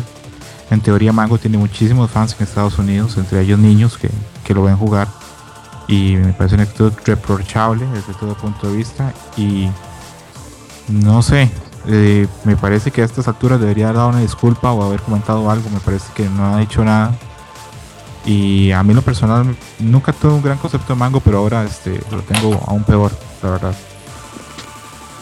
Eh, a mí me pasó algo. Yo, yo me estaba quejando mucho en Twitter, así clásico, de que no, ¿cómo es posible que hizo eso? Este, qué vergüenza.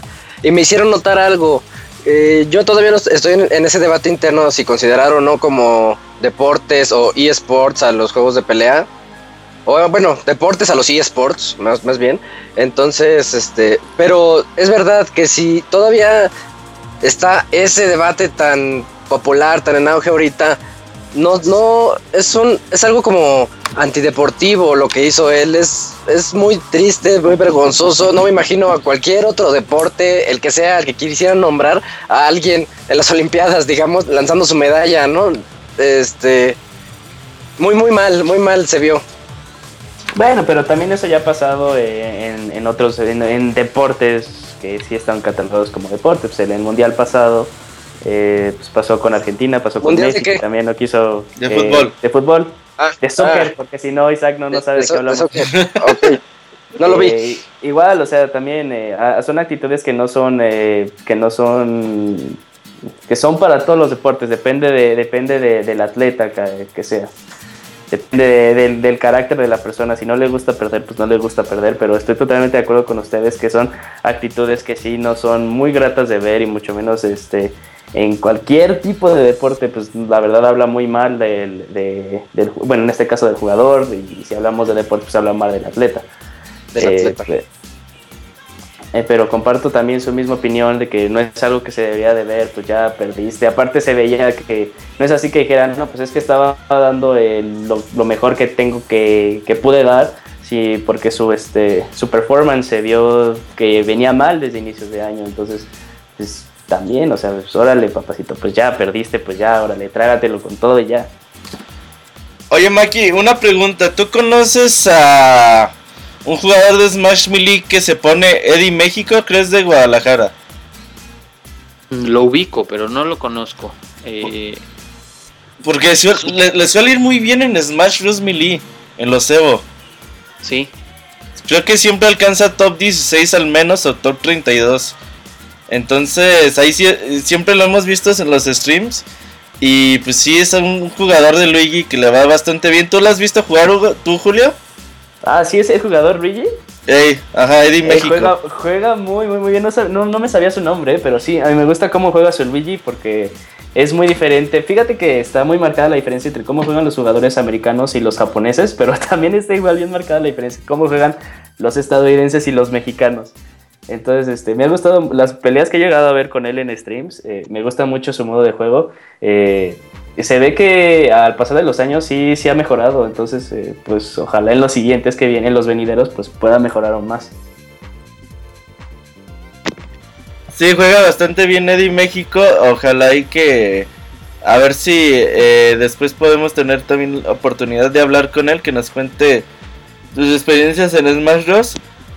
Y ahora sí pasemos al tema de, de Marvel, de, de Ultimate Marvel vs. Capcom 3, en lo que seguimos esperando a- al buen Fruitsy. Eh, Scroto, ¿cómo viste este torneo? Lo vi bien, un torneo de muchas sorpresas, un torneo que a mí en lo personal muchas cosas que pasaron me gustaron y me sorprendieron. Eh, hace una semana cuando hablábamos este, de pronósticos y quinielas de quién veíamos en el top 8 y, y a quién veíamos pasando o no pasando, eh, si me dicen hoy por hoy, digamos, si me dan el resultado, digamos, que tengo hoy por hoy, este, sería muy hipócrita decir que, que, que no me sorprendería, que estaría de acuerdo. Hubo una participación muy grande en el top 8 internacional. Hubo gente, este, bueno, eh, Kevin Lou River de Chile. eh, hubo dos mexicanos que una participación excelente. Y hubo también dos japoneses que jugaron bastante bien. Cuando, bueno, por todos he sabido que tradicionalmente Marvel ha sido un juego dominado por Estados Unidos. Solamente en, el tiempo que tiene Marvel jugándose en el Evo, solamente han habido dos jugadores extranjeros, que fue Fruitsy en el 2012 y un peruano en el 2013. Entonces, ver este top 8 y ver este, gente de diferentes países es, por lo menos para mí, refrescante. Fíjate que Marvel estuvo bastante entretenido, sobre todo ese, ese recta final con el top 32 y top 16. Eh, es muy padre ver cómo, pues tú estás viendo los streams, pero a la vez por fuera pues existen más eh, matches jugándose y te empiezan a llegar los rumores, ¿no? Oye, que, que derrotaron a Justin Wong, oye, que derrotaron a Chris G, que derrotaron a Filipino Chan. Entonces dices, no mames, ¿será cierto? ¿Será mentira? ¿Qué pasó? ¿Quién le ganó? Eh, ¿Por qué perdieron? Todo ese tipo de emociones, a pesar de que teníamos dos streams, no como el año pasado que nada más teníamos uno, en esta ocasión fueron dos y ni aún así es suficiente para poder ver a todos los jugadores al mismo tiempo. Sí, yo creo que a todos nos quedó ese sin sabor que varias cosas de Marvel no estuvieron dentro del stream. Los últimos dos matches para calificar a top 8 no estuvieron dentro, digamos, de- del stream, no fueron comentados, solamente vimos los datos llegar. Y bueno, yo lo tenía dentro de la lista de las cosas que no me gustaron del, del Evo, pero de una vez lo adelanto que me parece que fue un fallo muy grande. Sí, de hecho estaba jugando Dixie, DC fue el último que jugó en, en Marvel para pasar el top 8 y no sabíamos si iba a ganar, si iba a perder, cómo le está yendo, nada más dijeron en el stream, ah, pues ahorita están jugando estos dos güeyes, no, pues chingón. Pero eh, qué bueno fue ver a Ken Blue River eh, derrotar a, a Justin Wong en ese duelo, estuvo bastante cerrado. Y después, pues, eh, ver a Fruitsy Yo a Fruitsy este año lo vi muy tranquilo, muy... mm, menos nervioso, como hey, muy feliz. De hecho, terminaba sus partidas y le sonría la cámara, mandaba saludos. Ya lo veías de otra forma a Evos pasados. Ya, pues, ya- sí, ya, ya se nota obviamente su experiencia de, de estos tres Evos que ha ido. Eh, qué, qué bien le fue a Fruitsy. DC también jugó de una gran forma, no lo habíamos visto jugar. También a Pony le fue bastante bien, llegó a top 32 y llevó durante buen rato, se mantuvo por el bracket de winners. Eh, Maki, tú que conoces a todos estos jugadores que juegan Marvel vs. Capcom, eh, ¿cuáles fueron tus impresiones de ellos? Eh, ¿Qué pudiste notar desde, desde el lugar? Bueno, pues yo estuve al pendiente de todos los matches de los mexicanos, llámese Fruitsy, Pony, DC, todos ellos. eh, realmente fue muy gratificante este año porque se nota que ahora sí se prepararon como debía ser, ya que en años anteriores, digamos que, bueno, con decirte, eh, 2000, 2012 que, que Fruitsy quedó en quinto lugar mm, pues él venía muy preparado, ¿no? Venía de ganar muchos torneos aquí en, en la ciudad de México y todo el mundo le, le decía, oye, ¿y por qué no vas a Evo? ¿Por qué no eh, intentas, no? Y él les tomó la palabra y quedó en muy buena posición. Los dos siguientes años no se preparó lo suficiente. Digamos que 2013 se confió y le fue muy mal no se supo nada de él casi. 2014 eh, fue cuando decidió cambiar a Taskmaster por Doom en su equipo. Y entonces estaba como que en esa transición, ¿no? De saber si... eh, saber integrar a Doom a su, a su equipo, ¿no? Porque él sentía, él mismo lo dice. Él dice, yo sentía que tenía solo dos personajes, Capitán América y, y MODOK, ¿no? Doom todavía no, no figuraba. ¿no? Y ahora sí, eh, en este, en para este Evo sí se preparó bastante y se notan los resultados. ¿no? Eh, yo lo vi jugar y sí, como comentas, muy tranquilo, decidido, él sabía a lo que venía y, y pues le fue muy bien, ¿no?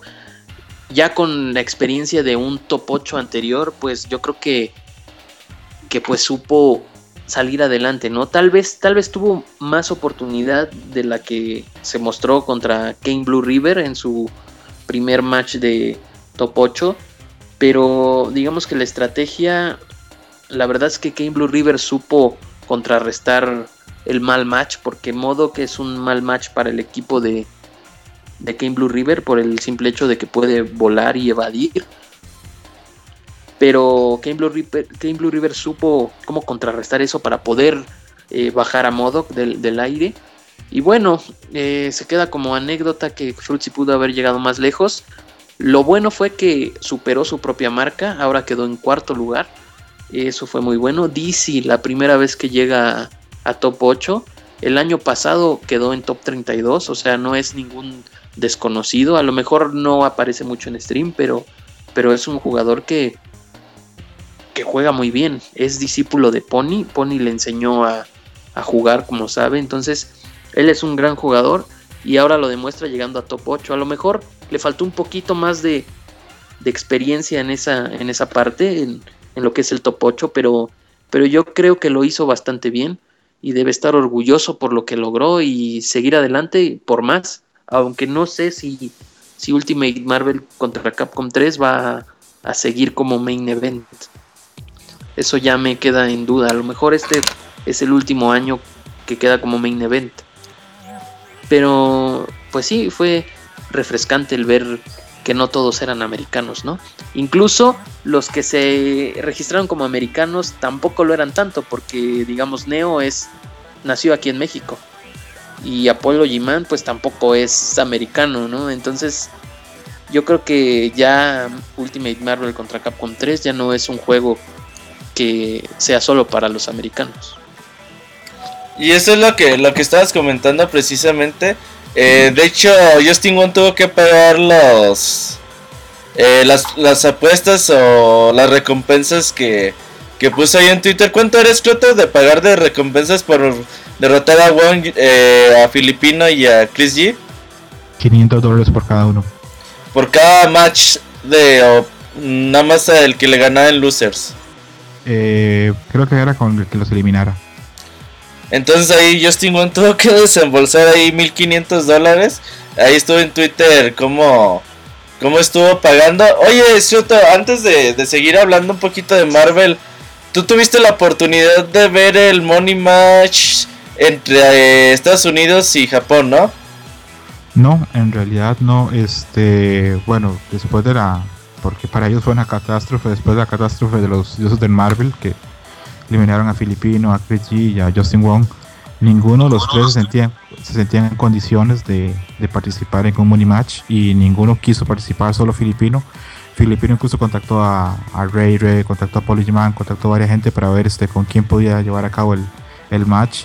Lo llevó al final, este, creo que con Clockwork y otros jugadores, pero ya era muy tarde en la madrugada y por lo menos para mí ya era muy deslucido el match, ya no había tanto interés. Y recalcando en eso, en, en el fallo de, de- de ellos, de ellos tres, creo que en parte se debe a que ni Filipino Cham, ni Justin Wong, ni Chris G están en su mejor momento en Marvel. No vamos a demilitar para nada a la gente que está en top 8 en Marvel este año, pero ninguno de los tres venía en su mejor momento. Creo que tampoco estaban tan preparados como otros años y se notó, se notó mucho. ¿Crees que llegaron con exceso de confianza? También un poquito de exceso de confianza, pero si vemos ahora Filipino Champion no solamente, este, bueno, cuando ganó su Evo y los otros Evos posteriores, era un jugador profesional, se dedicaba solamente a eso. Ahora también trabaja para Nvidia y tiene un trabajo y llega a la casa y obviamente no es el mismo tiempo que puede dedicar a entrenar. Chris G pasó un tiempo sin patrocinador, eh, no jugó, no fue a torneos.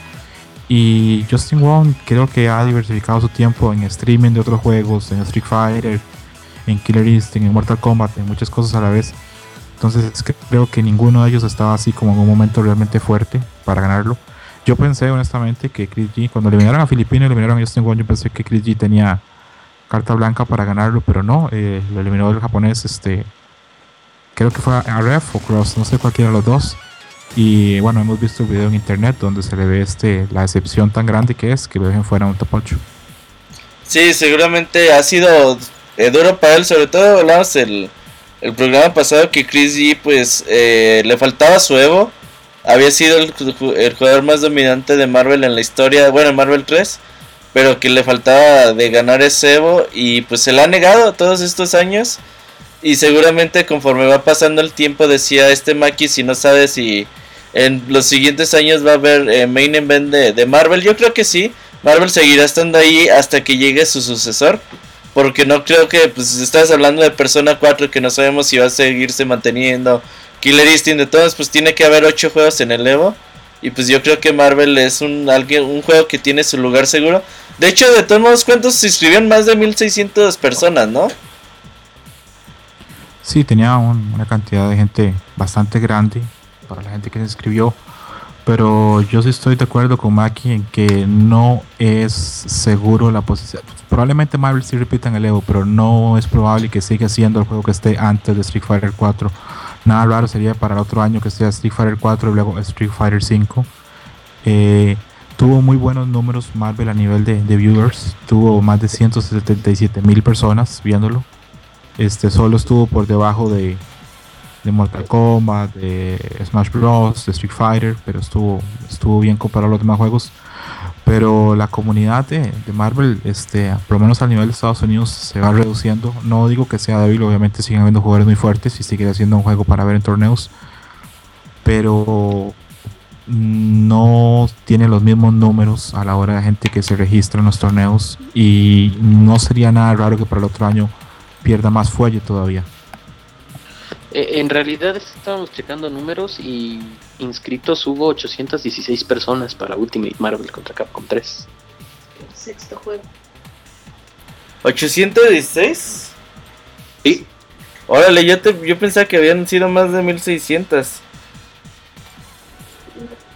Oye, bueno, eh, vamos a hacer un, un, un momento de break. Ya tenemos una hora y media de programa. Vamos con nuestro momento musical. En lo que seguimos esperando a Fruitsy, nosotros vamos al momento musical. Nos pasamos de Street Fighter Y cuando llegue Fruitsy nos volvemos con él. Eh, no se vayan los que están en Skype, pongan mute porfa y ahorita venimos.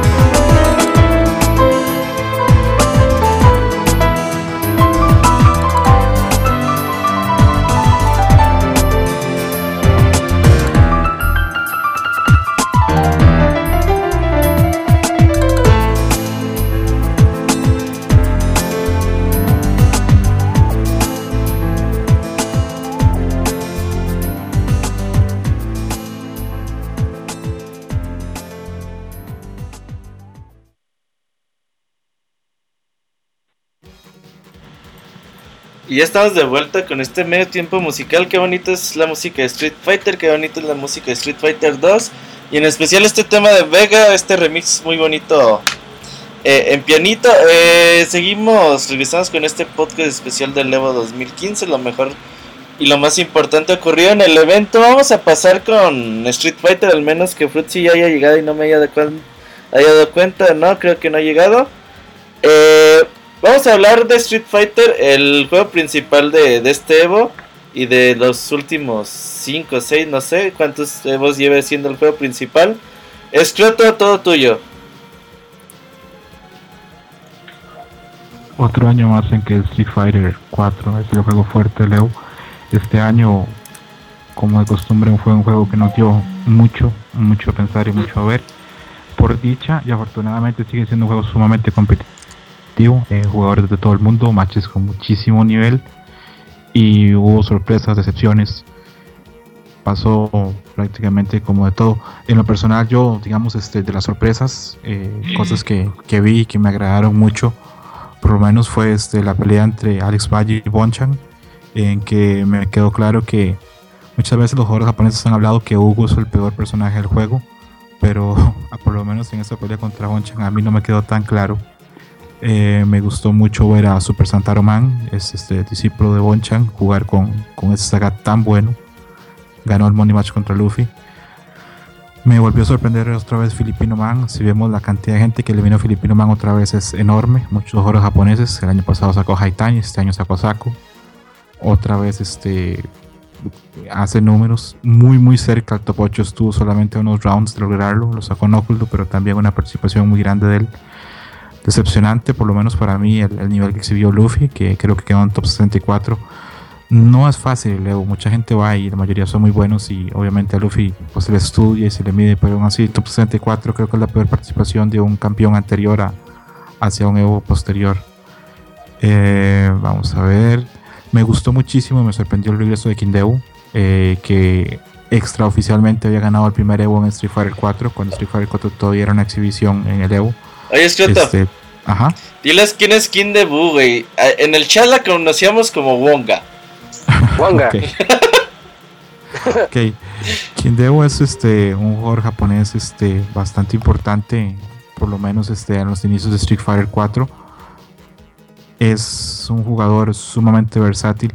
En Japón, como por ejemplo se juegan las, este, en los arcades, este, se llevan eh, tarjetas donde van marcando, digamos, tu nivel de habilidad o el nivel en teoría con puntos que usted ha tenido, digamos, jugando.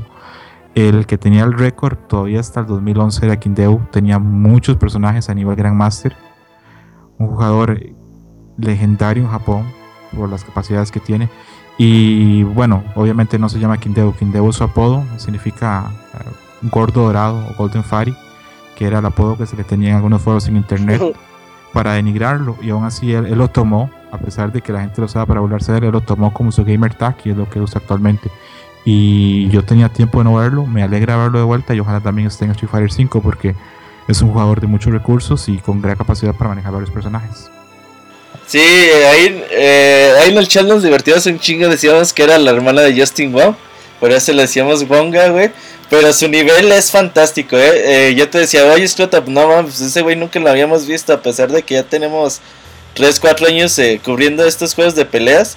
Pues nunca habíamos visto a Kindebu. Y uh, ahora que lo vimos y ver el manejo que tiene de su personaje, no mames. Ojalá y lo podamos ver. ¿Crees que le alcance a llegar a Capcom Cup? No sé si le alcanza Oh. para llegar a Capcom Cup, pero mm, sí, en, los tiempos de Street Fighter, todavía, digamos, en época de 2010, era un powerhouse name, Kindeu. Recuerdo mucho que una Capcom Cup, este, prácticamente cuando era todavía por equipos, él la gana prácticamente solo. Tenía una Viper bastante fuerte. Estuvo en top 8, creo que un par de veces en Street Fighter 4 en el Evo. Y sí, por lo menos lo, lo que estamos diciendo, yo espero que siga participando y espero seguir viéndolo. Sí, sí, sí, sin duda eh, fue una de, de las sorpresas de este Evo y qué bueno que pues por fin eh, se decidió a, a volver. Y como dices, Luffy sí lo vi como... Como, no sé, güey, desconcentrado, triste, como que en otro pedo, no, no era el mismo Luffy de hace... Pues, ¿qué te gusta? Desde la Capcom Cup, 7, 8 meses, ¿no? Sí, no, no, no fue el mismo jugador. Vi algunas fotos en Twitter como que estaba como, no sé, que no estaba como tan concentrado. Me pareció verlo como que en la fiesta, en la piscina, no sé. No creo que haya sido eso, digamos, lo determinante, digamos, en su participación en el torneo. Pero sí fue, por lo menos a, a nivel personal, fue decepcionante porque Rose sigue siendo un personaje contra el que la gente no tiene tanta familiaridad. El éxito de Filipino Man este año, llegar a posición 9, no es gratuito, no es fortuito. Sigue siendo un gran personaje Rose. Y el mejor jugador del mundo con Rose sigue siendo Luffy. Entonces, este, en lo personal, para mí que ni siquiera hubiera llegado a top 32 este, es, es una pequeña decepción. La sorpresa, por lo menos a, a, a mi, a mi gusto, fue ver a Ai Ai, eh, que es este, este jugador de Yuri japonés que según el top de, según el, el ranking de Shoryuken apenas es el jugador 64 en Japón, aunque mucha gente lo considera que es el segundo o tercer mejor Yuri de Japón después de Yosan, pero aún así siento que tiene un nivel muy bueno, eh, llegó hasta top 8, fue el que envió Daigo a Losers. Y me parece que vamos a empezar a oír más de él, espero que sea así porque no son tantas las Yuris de alto nivel, sobre todo acá en Occidente. Y creo que es uno de esos personajes que a mí en lo personal me gusta mucho ver, siempre da espectáculo. Sí, este ahí, ahí también sorprendió, eh, también era uno de los jugadores que, conocíamos poco y que haya eliminado, bueno, mandado Daigo a Losers y se haya mantenido en top 8 en Winners durante el comienzo, pues eh, habla bastante bien de él. Y ojalá y que Yuri no es un personaje que solamos ver mucho en torneos, pero ojalá y que podamos eh, conocer más, más de ahí, ahí en el futuro. Eh, ¿Sabes a quién me, quién me gustó mucho cómo jugó este año Nemo? Nemo me gustó cómo jugó este año en, en Street Fighter 4. De hecho, era uno de los de mis favoritos en el top 32. Güey, qué cabrón es, es para jugar Nemo. Aunque, ¿sabes qué? aquí no usaba antes. ¿Mande? Aquí no usaba antes, porque ahorita traía Rolento. Pues desde Sí. que volví a Street Fighter eh, usa Rolento, ¿no? Sí, porque antes, este, por ahí 2009-2010 usaba Chun-Li, pero ahora está usando Rolento. Me hubiera gustado, me gustaría preguntarle a Maki que estuvo en forma presente en el EO, porque he oído comentarios, he oído gente decir que en los matches de, de Nemo contra Phil Balrock y Nemo contra, creo que contra Ai, este, una parte de la gente lo abuchó. No sé si será verdad o será mentira. Me Eh, sí, saber. sí, es Sí. verdad, alguna pero sobre Eh. todo es por el por el odio que, que le tiene la gente a Rolento como personaje, Por el spameo. porque sí, y porque digamos que mucha gente no lo usa al nivel que lo usa, él, él lo hace ver como un personaje eh, que siempre está en constante movimiento y, muchos de sus movimientos no, no necesariamente son para atacar, sino para posicionarse donde él necesita para causar, para causar daño, ¿no? Entonces, bueno, mucha gente tiene la mala experiencia de, de encontrarse eh, rolentos online que simplemente se pasan spameando el rol o, o los cuchillos o cosas así. Entonces la gente le tiene mucho, mucho odio, no, no les gusta rolento, pero la verdad que solamente fue por eso. O sea, algún cierta parte del, del público lo abuchaba por eso y otra, porque cuando se enfrentaba a un norteamericano ya en una instancia como top 8, pues también recibía abucheos porque la gente apoya en su mayoría al, al americano. Sí, tiene sentido. Yo lo que leí varios twitters, este, leí tweets en español y en inglés de gente que decía que, que es vergonzoso ese, ese spameo de Rolento, que, que eso no es Street Fighter. De eso podemos este, hablar después o otro día, pero sí, me llamó poderosamente la atención de que a pesar de que es un jugador muy bueno, súper talentoso, porque tenemos en todos los juegos que, que ha jugado ha sido top player, eh, una parte del público lo abuchara sí sabía y entiendo el, el odio que le puede tener la gente, digamos, a los Rolento, sobre todo en línea, porque es un personaje que si no sabes jugar contra él realmente se vuelve castroso, se vuelve un personaje que desespera por la forma de movimiento y porque siempre está, nunca está quieto, es difícil de jugar en contra, pero sí, es, me llamó mucho la atención porque yo a la fecha nunca había oído de que alguien abuchara a Nemo o abuchara personalmente, digamos, a, a un Rolento en un torneo. Oigan, eh... Maki, ¿cómo se llama Fruitsy? Eh, César García. Ya, Ah, ok, ya, ya llegó, ya llegó. Es que eh, lo vi. Dije, ah, cabrón, se me hace que ya llegó Fruitsy. Vamos a marcarle. Güey, a lo mejor no, quiere- no quería que dijéramos su nombre, güey. Sí, es Fruitsy, ya. Ya mataste a dos personajes. Y al Fruity. Muy mal, güey. Güey, pues. No, yo lo dije, fue Maki, güey. El que dijo. No te preocupes, es figura pública. Sí, sí, sí. Ah, ok. Así Vince Scroto también. Ya, ya llegó, el, ya llegó el buen Fruitsy. Fruitsy, ¿cómo estás? Hola, ¿bien? ¿Sí me escuchan? Sí. Un poquito lejos. Un, un poquito lejos, como si estuvieras en el baño. Dejen cambio de, con- de, este, de micrófono. Va, dale, dale, dale. Vamos a hablar con Fruitsy, mexicano, ju- jugador de Ultimate Marvel vs. Capcom, que ya tiene varios Top Evos ocho. participando y que este año pues estuvo en el top 8 de los mejores 8 jugadores del mundo. Eso quiere decir top 8. ¿Ya estás, Fruitsy? ¿Y ¿Ya me escuchan? Perfecto, sí. te, te escuchas muy bien. ¿Cómo estás, Fruitsy? Recién desempacado de Las Vegas. Sí. Bueno, ya todavía, de hecho, empacando para irme a Smash Factor a Puebla. Sí, al ratito vamos a hablar un poquito del torneo de Puebla. Eh, Fruitsy, no sé si recuerdas, hace dos años te entrevistamos y te dijimos que tú eras el mejor.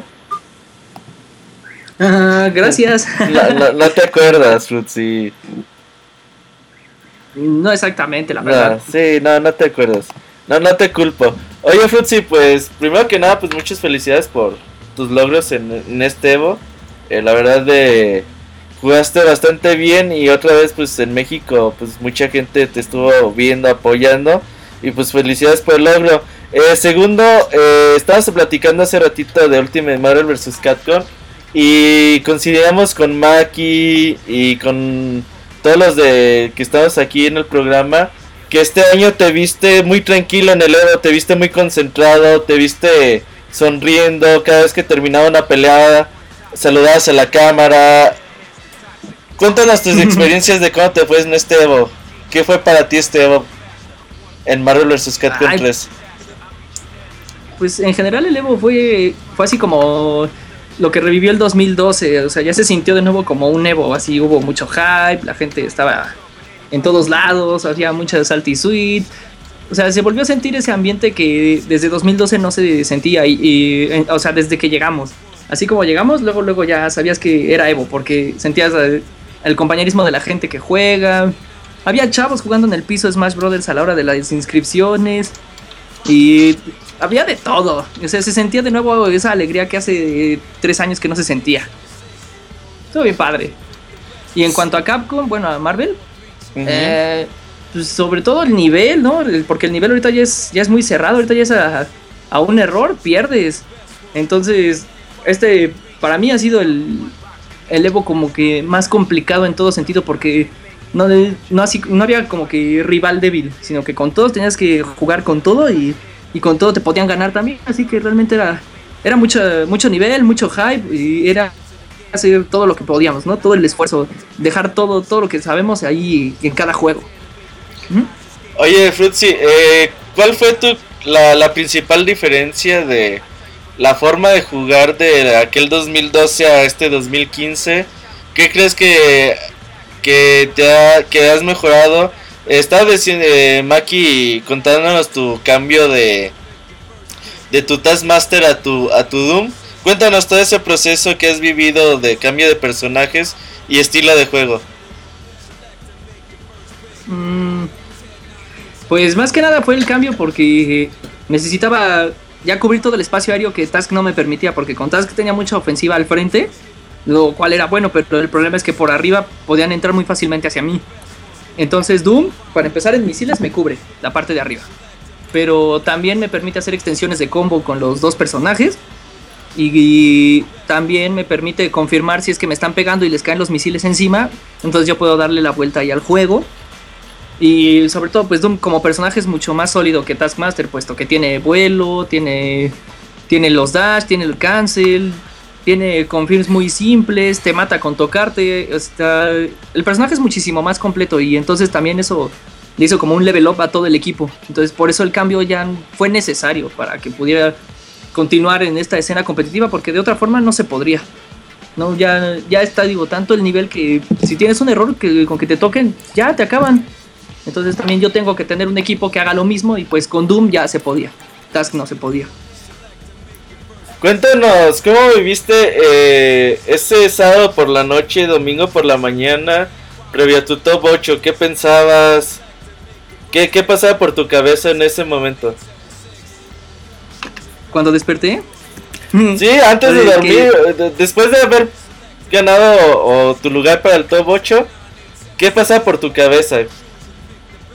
No, pues yo estaba súper emocionado. Lo, lo que yo decía era, volví, ¿no? Regresé ahí arriba. De nuevo estoy en el top 8.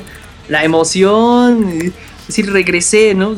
Porque llevaba dos años queriendo volver a hacer lo mismo. Porque una vez que tienes ese estándar, bajar es dificilísimo. Así duele.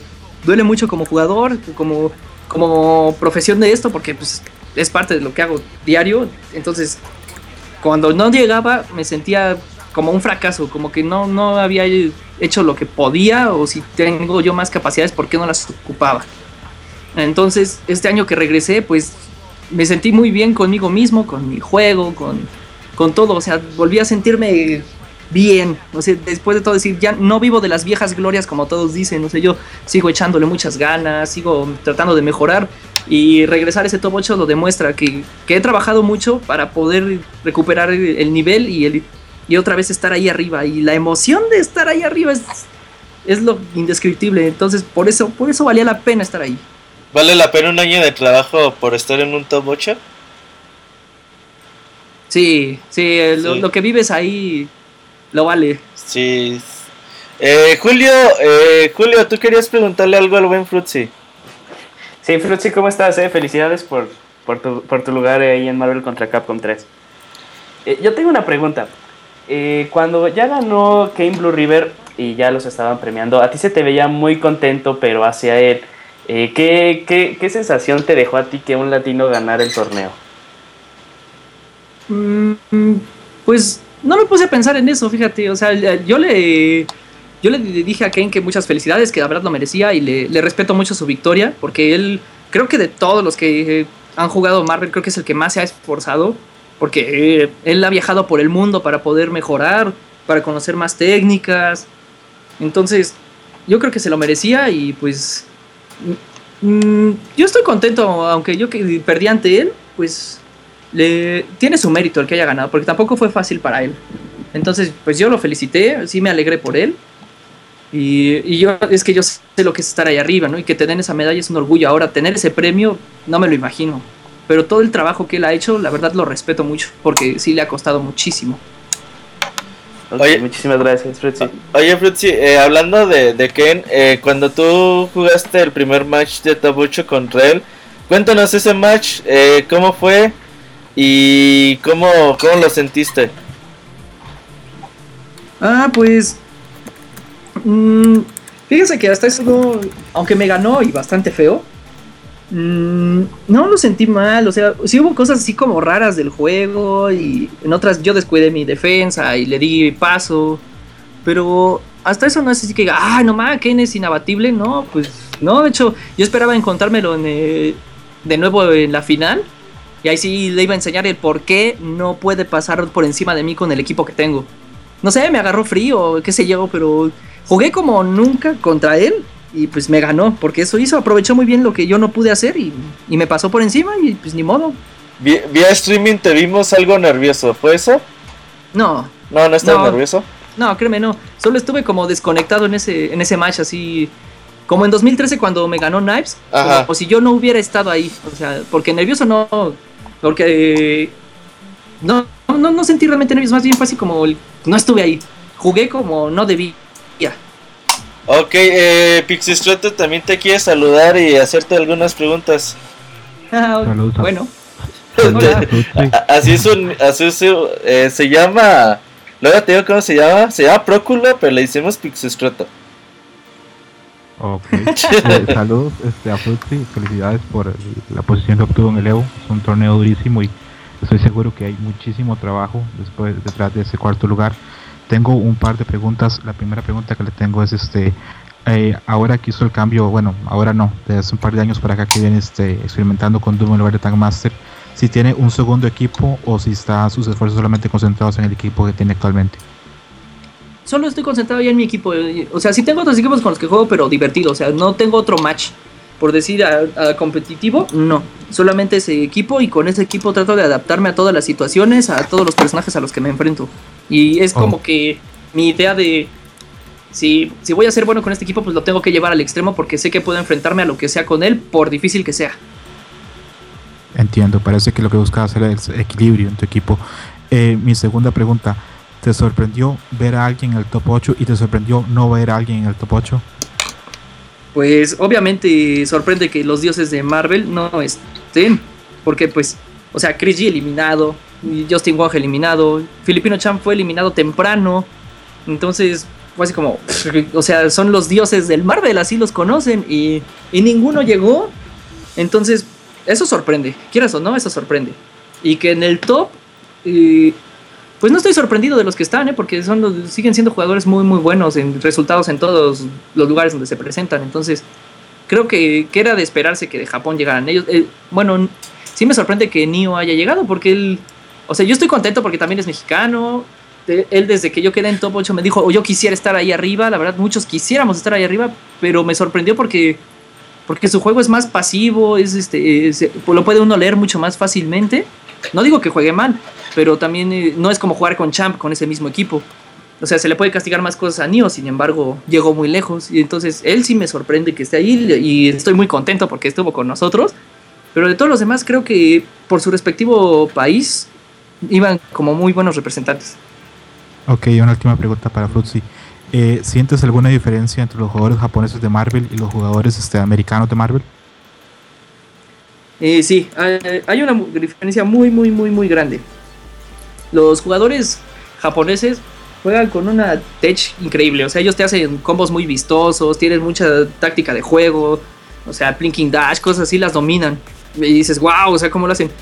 Pero la diferencia que los hace perder es que hacen tantas cosas tan increíbles y tan vistosas que, que arriesgan mucho. Entonces, no, no tienen un juego seguro y en el riesgo que toman, uno a veces se recupera y, y les haces, les das vuelta porque los castigas en su error y ya te los llevas tú, porque esa es la diferencia con América. En América jugamos muy, muy, muy sólido. Todos los países de América, eh, todos.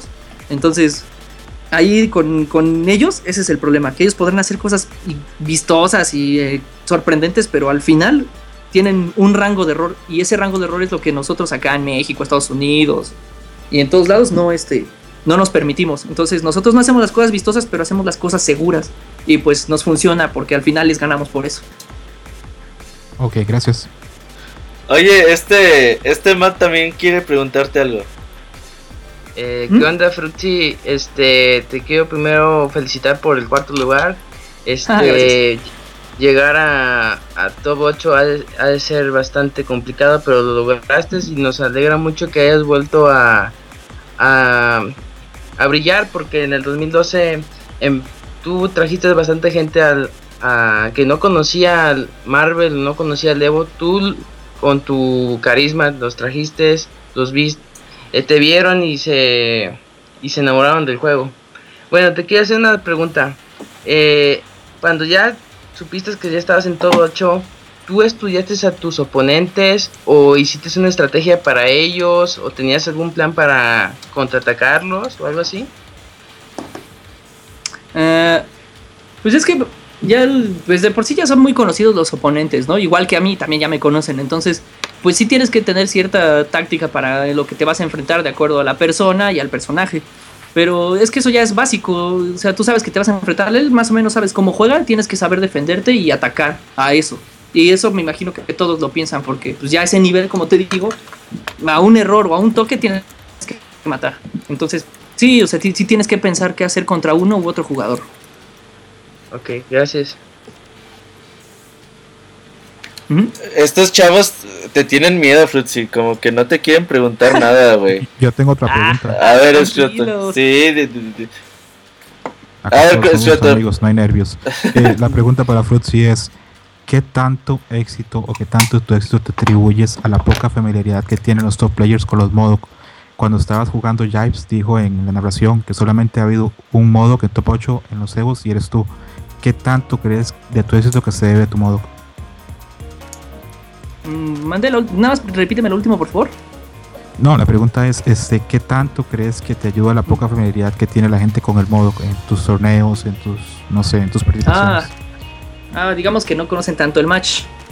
Ajá. Eh, sí, sí me ayuda, porque pues obviamente es un personaje raro dentro del juego. Y pues sí, sí, sí hay cierta ayuda, pero es como te digo, a ese nivel pues ya debes conocer ese tipo de match.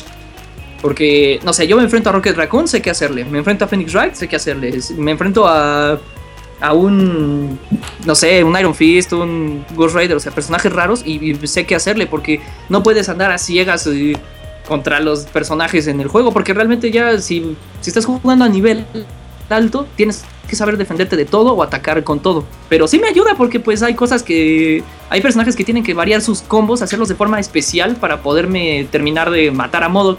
Y, y si no lo saben, pues yo aprovecho sus errores porque si yo me recupero, pues yo si me voy encima del personaje, lo castigo y pues lo acabo. Ah, ok, perfecto.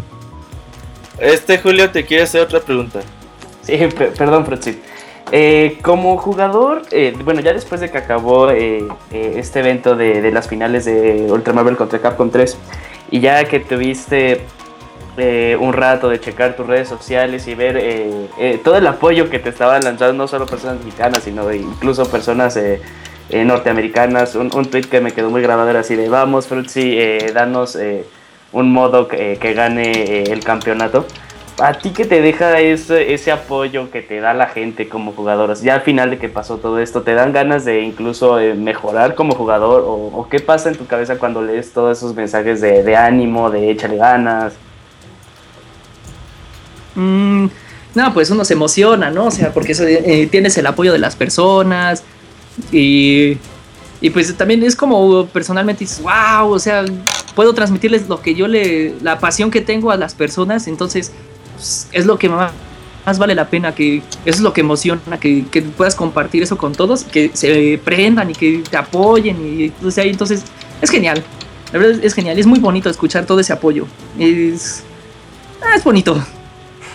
sí, o sea, ya- bueno, ya, yo asumo que ni siquiera como que puedes describir eh, esa sensación como que de felicidad que te da, que te deja leer todo esto, ¿no? Es que, no, hombre, si, si, si estuvieran ahí cuando están gritando México, cal-", no, no, no, es, es, Sí, una sensación indescriptible. es- Sí, cosa de otro mundo, sí, sí, sí, sí puedo, bueno, la verdad, eh, yo podría decirte, sí puedo imaginarme, pero yo creo que al final mi imaginación pues no llegue a, a- a un cachito de lo que es en realidad.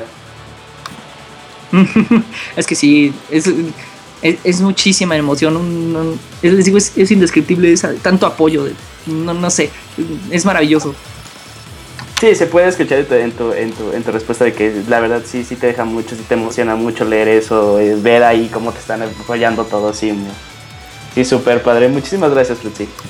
Oye. Flutzi, eh, aquí, la, aquí la gente del chat también te quiere hacer unas preguntas. Eh, muchas de ellas me las contestaste en 2012, pero obviamente pues ya ha pasado mucho tiempo. Igual y nos las puedes contestar un poquito eh, así, pues a- en resumen. Por ejemplo, este Ricardo te pregunta cómo empezaste a nivel profesional. Ah, pues es que yo solamente aquí en México empecé a ganar torneos y un amigo me dijo, oye, ¿por qué no pruebas en Evo? Y dije, pues, a ver, digo, pues no tengo ni, ni papeles ni nada, pero pues los voy a sacar y si me los dan, pues ya me lanzo a Evo. Y, pues ya probaré mi nivel de forma internacional. Y pues fui y resulté que quedé en quinto lugar y entonces ahí comenzó todo como ya más profesional porque ya empezamos a hacer más torneos y se empezó a solidificar un poco la comunidad y, y así fue darle constancia y pues vean ahorita hasta dónde hemos llegado. Este Pai te pregunta cuánto hay que sacrificar realmente para vivir de, ser top player. Ay, no, aquí en México no se puede. Aquí tienes que tener tu trabajo, tienes que vivir de otra cosa y, y jugar es por pasión. Así. Digo, yo no hago sacrificios, ¿no? Porque amo esto y, y me doy tiempo para todo, así que realmente no. como sacrificios no lo veo. Solamente este. Aquí en México vivir de, de jugar es imposible. No, no hay. No hay tanto apoyo ni, ni cómo lograr eso. De hecho, me acuerdo mucho que en esa entrevista del 2012 nos contabas, pues, cómo te armaste tu stick, eh, todo, todo ese proceso que llevaste para, para ir al Evo. Ya vi que este año ya, ya traías tu stick eh, diferente y todas esas cosas. ¿Qué, qué diferencia hayas del, 2000, del Evo de 2013 y 2014 a este Evo del 2015, sobre todo con el aspecto de, de los logros que hiciste? Eh, pues pues la comunidad ha mejorado. Digamos, también este, se ha hecho un poco más popular el asunto de los fighting games, por lo que las cosas son un poco más accesibles. Hay más eventos, hay mejores premios. Y ha ido creciendo poquito a poco. Entonces sí, sí ha habido respuesta de la gente y de los años anteriores a este, pues sí, sí hemos avanzado. Aunque vamos lento y poquito a poco, pero no nos detenemos. Y ahorita con lo que se logró en este Evo, espero que se impulse mucho más. Este, que vean que no, no es una pérdida de tiempo, sino es algo que, que incluso como, como negocio sí es redituable para las empresas, que podrían ellas voltear a ver, como lo hacen en otros países. Podrían ver que sí, aquí ya no es, ya no es nada más un hobby el jugar. Actualmente muchos juegos ya no lo es. Y hay quienes sí viven de esto. Entonces es un camino muy largo, pero se puede crecer mucho en él y, se puede ayudar mucho en todo, todo sentido en esto de la comunidad. Entonces hemos ayudado a que evolucione. Porque de ser solo un pasatiempo o una pérdida de tiempo, ya se puede incluso volver una profesión. Y ahorita pues han estado trabajando en cambiar esa mentalidad. Y pues ahí vamos, poquito a poco. Oye, eh, Isaac tenía una pregunta. Isaac, Eh, sí, ¿qué tal, Frutzi? Ahora me toca a mí felicitarte porque sí emocionaste a muchísima gente. Fue un torneo excelente desde mi punto de vista. Y mi pregunta es, es más sobre tu opinión sobre la baja participación que tiene ahorita Marvel versus Capcom y cómo ves tú su futuro y cómo ves la manera en que te va a afectar esto. Mira, ahorita esto tiene de do- dos. Que, que Estados Unidos se vuelva a poner las pilas porque se ve que este año flojearon. Pensaron, yo creo que ya Marvel era para ellos y, y nadie les iba a ganar. Y ve lo que sucedió. No hubo realmente alguien de Estados Unidos en el top, así meramente. Ujú. No, este, no ganaron ni en Street Fighter ni en Marvel. Sobre todo les, les dolió Marvel porque para ellos Marvel es juego de ellos. Y, o pasa que se vuelven a echar ganas porque decían, no, Marvel is dead. La verdad no creo, ya lo ven. Para, al menos para Latinoamérica y el mundo, no, este juego se reimpulsa con lo que logramos todos los que estuvimos ahorita en Top 8. Y, y no, todavía le falta mucho al juego, porque sigue siendo el que más hype generó, porque es el que más hype generó, aunque no fue el que más vistas tuvo en, en Twitch, pero el hype es otra cosa. Es este de los juegos más activos que siempre ha habido en Evo, siempre, siempre. O sea, no ha habido un Evo donde no haya algo de Marvel. No pueden solo quitarlo, porque sigue siendo de, de los más importantes. Nada más no tiene apoyo porque Capcom pues, perdió la licencia y pues ya no la apoya. Pero de ahí en fuera es, es un juego que, si lo ven en la mayoría de los torneos, siempre sigue siendo el segundo. Siempre está. Siempre hay mucha gente, siempre hay hype. El juego sigue evolucionando porque no se ha detenido, siguen saliendo cosas nuevas, ya hay más, más técnicas. Entonces le, le queda mucho tiempo aún. Hay- Aún hay Marvel para rato. oye, Fruitsy, preguntan, Muchas gracias. preguntan en el chat que cómo te fueron en los Money Match del Evo. Bien, de hecho, en todo Evo no perdí un solo match hasta el de Kane. Ok, entonces sí, sí te fue bien en los Money Match, preguntaba Sebastián. Sí, pues les gané a los de Japón, les gané a algunos de Estados Unidos, gané a unos de este, unos chavos de Perú, de este, así, o sea, le fui, fui ganando, no, no, no perdí yo ningún match, me, me fue bien, sí, podría decir. Preguntan que si estás soltero, dicen en el chat. No, tengo novia. Ay, es que la gente pregunta cualquier cosa. Oye, Fruitsy, eh, en el 2002 nos dijiste que tú pues eras un jugador 100% de Marvel. ¿Sigues siendo 100% de Marvel o ya te dio curiosidad por entrarle eh, a otros juegos de, de pelea? Pues este Evo también entré a Mortal Kombat y pues me fue más o menos, pude haber salido de winners de mi pool, pero pues cosas mágicas del juego y me ganaron y luego en, en final de luces pues ya perdí, pues ni modo. Pero también ya me tenía que concentrar en Marvel, entonces pues bueno, me divertí en Mortal Kombat, pero sí le estoy dando seriamente a Mortal. Entonces pues a ver si más adelante sí ya hago mucho más. Ok, fíjate que aquí en, en este en este podcast somos retractores de, de Mortal Kombat, pero pues es bueno que, que tú nos eh, nos digas que cuéntanos algo de Mortal Kombat, porque nosotros siempre decimos odios, cuéntanos qué es para ti Mortal Kombat. Eh, pues es que yo he sido fan de la serie de Mortal Kombat desde, desde que salió el 1. Entonces para mí es uno de esos juegos de nicho que, que he jugado toda mi vida. Y lo he seguido constantemente en tanto historia como cada, cada juego. Y para mí es, es otro juego muy, muy, muy entretenido que siempre he tenido toda mi vida. Entonces, ahorita que salió el 10, cuando salió el 9, wow, y también lo jugué un rato, pero no había comunidad.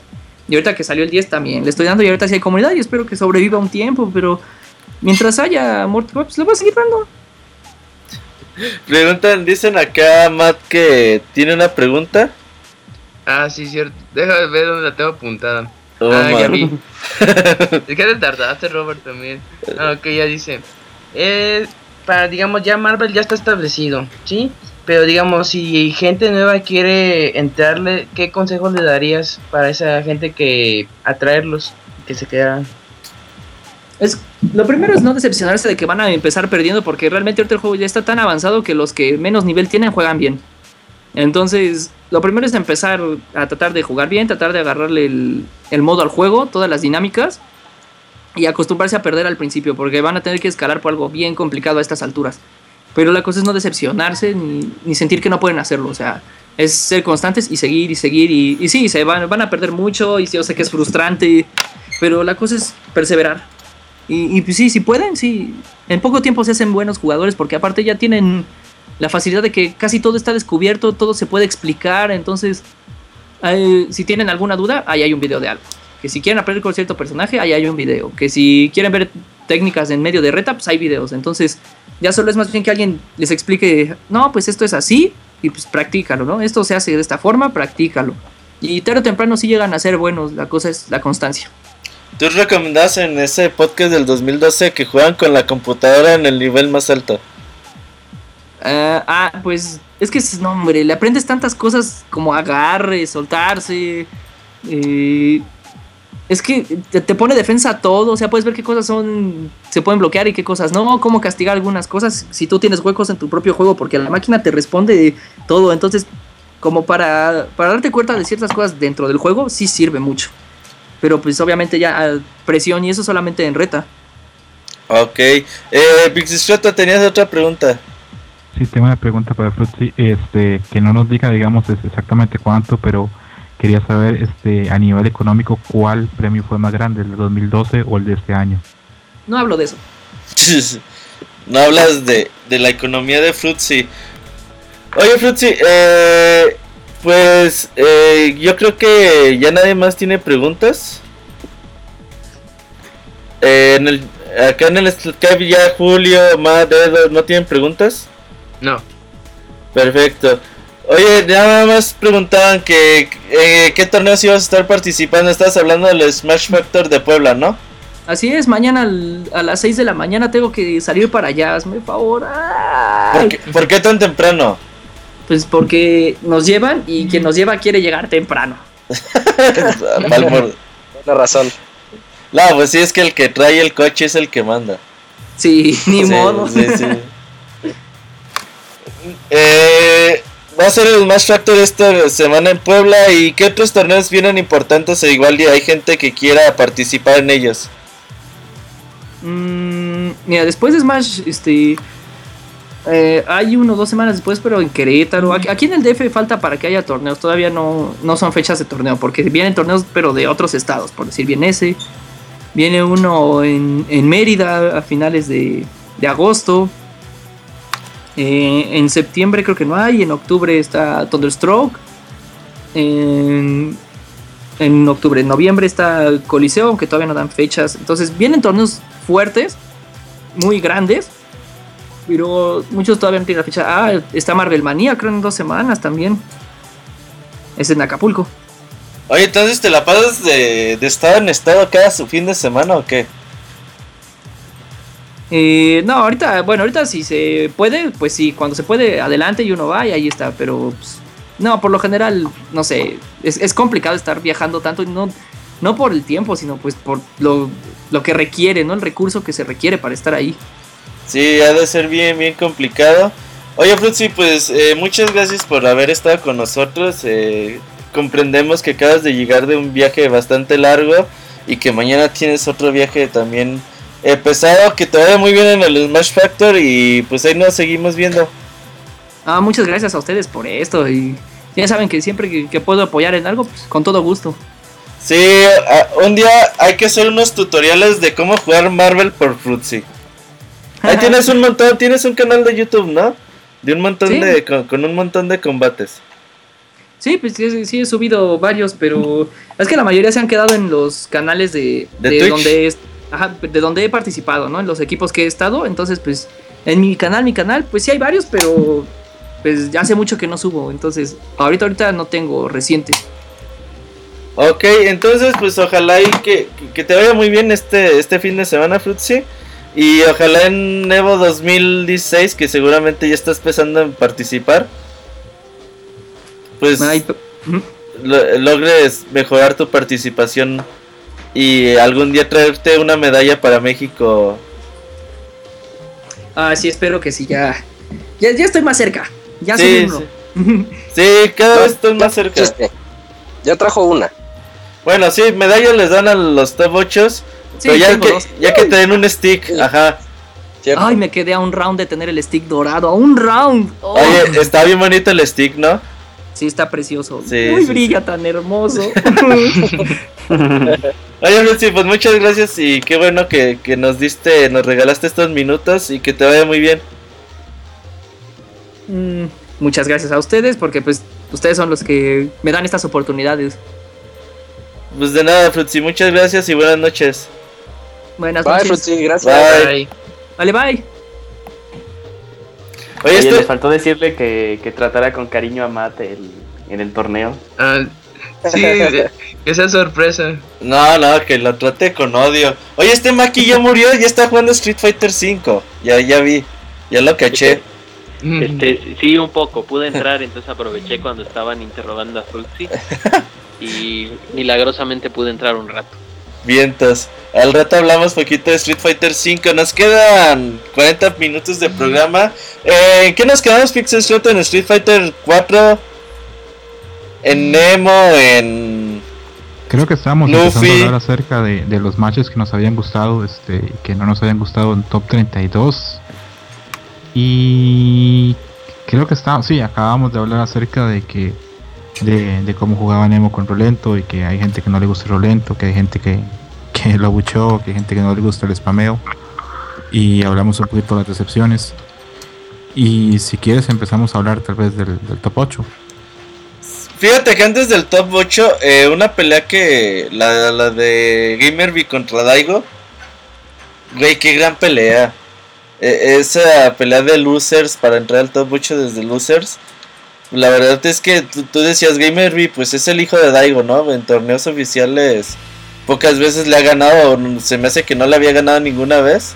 Le ganó una vez en Texas a principios de este año, pero sí, tiene un historial pésimo contra él. Lo ha sacado en muchísimos torneos.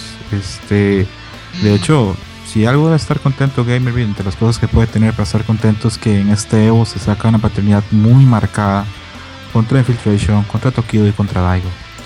Y que al final de cuentas, pues es como que lo que te enseñan los juegos de pelea, ¿no? Eh, entrena, supérate y algún día vas a poder, pues, superar esos límites que pensabas que eran. Eh, esa pelea también de Hugo contra, digo, de Alex Valle contra Bonchen, qué buena estuvo. Y sí, Hugo, pues las tiene casi siempre todas de perder. Y qué bueno que Alex Valle pudo, eh, pudo ganar. Pero ahora sí, pasemos al top 8. Ok, perfecto. Eh, a mí, de las primeras peleas del top 8, me llamó muchísimo la atención la pelea que tuvo Infiltration contra Ai, que Infiltration iba súper preparado. Este, cada vez que Ai brincaba, eh, la tocaba con el de Capre. Y siento que Infiltration se nota que tiene muchísima experiencia y mucho colmillo. Eh, otra pelea que me gustó mucho el top 8 fue la de Momochi contra Tokido, una pelea de un nivel altísimo. Que hubo counter picking también eh, que al final este Infiltration usó a Abel y Momochi también cambió personaje. Esa pelea me gustó muchísimo. Estuvo Mm. larguísima, ¿no? Porque no se decidían a qué personajes usar. Infiltration le pensaba y le pensaba. Y eso a lo mejor generó también más emoción.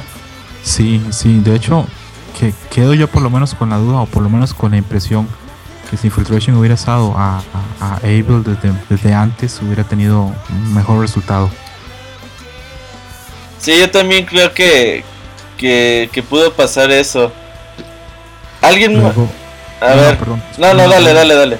Ok, iba a decir que, que luego el encuentro entre Gamerby y Knuckle Duo, eh, también siento que Gamerby, la experiencia que, que tal vez no tenga Knuckle Duo, este, le pesó. Aparte que el, match de Gael contra, contra Adam es bastante malo. Todavía el match este, de Gael contra Elena es peor, así que siento que Duo tal vez no tenía tanto tanta oportunidad por ahí.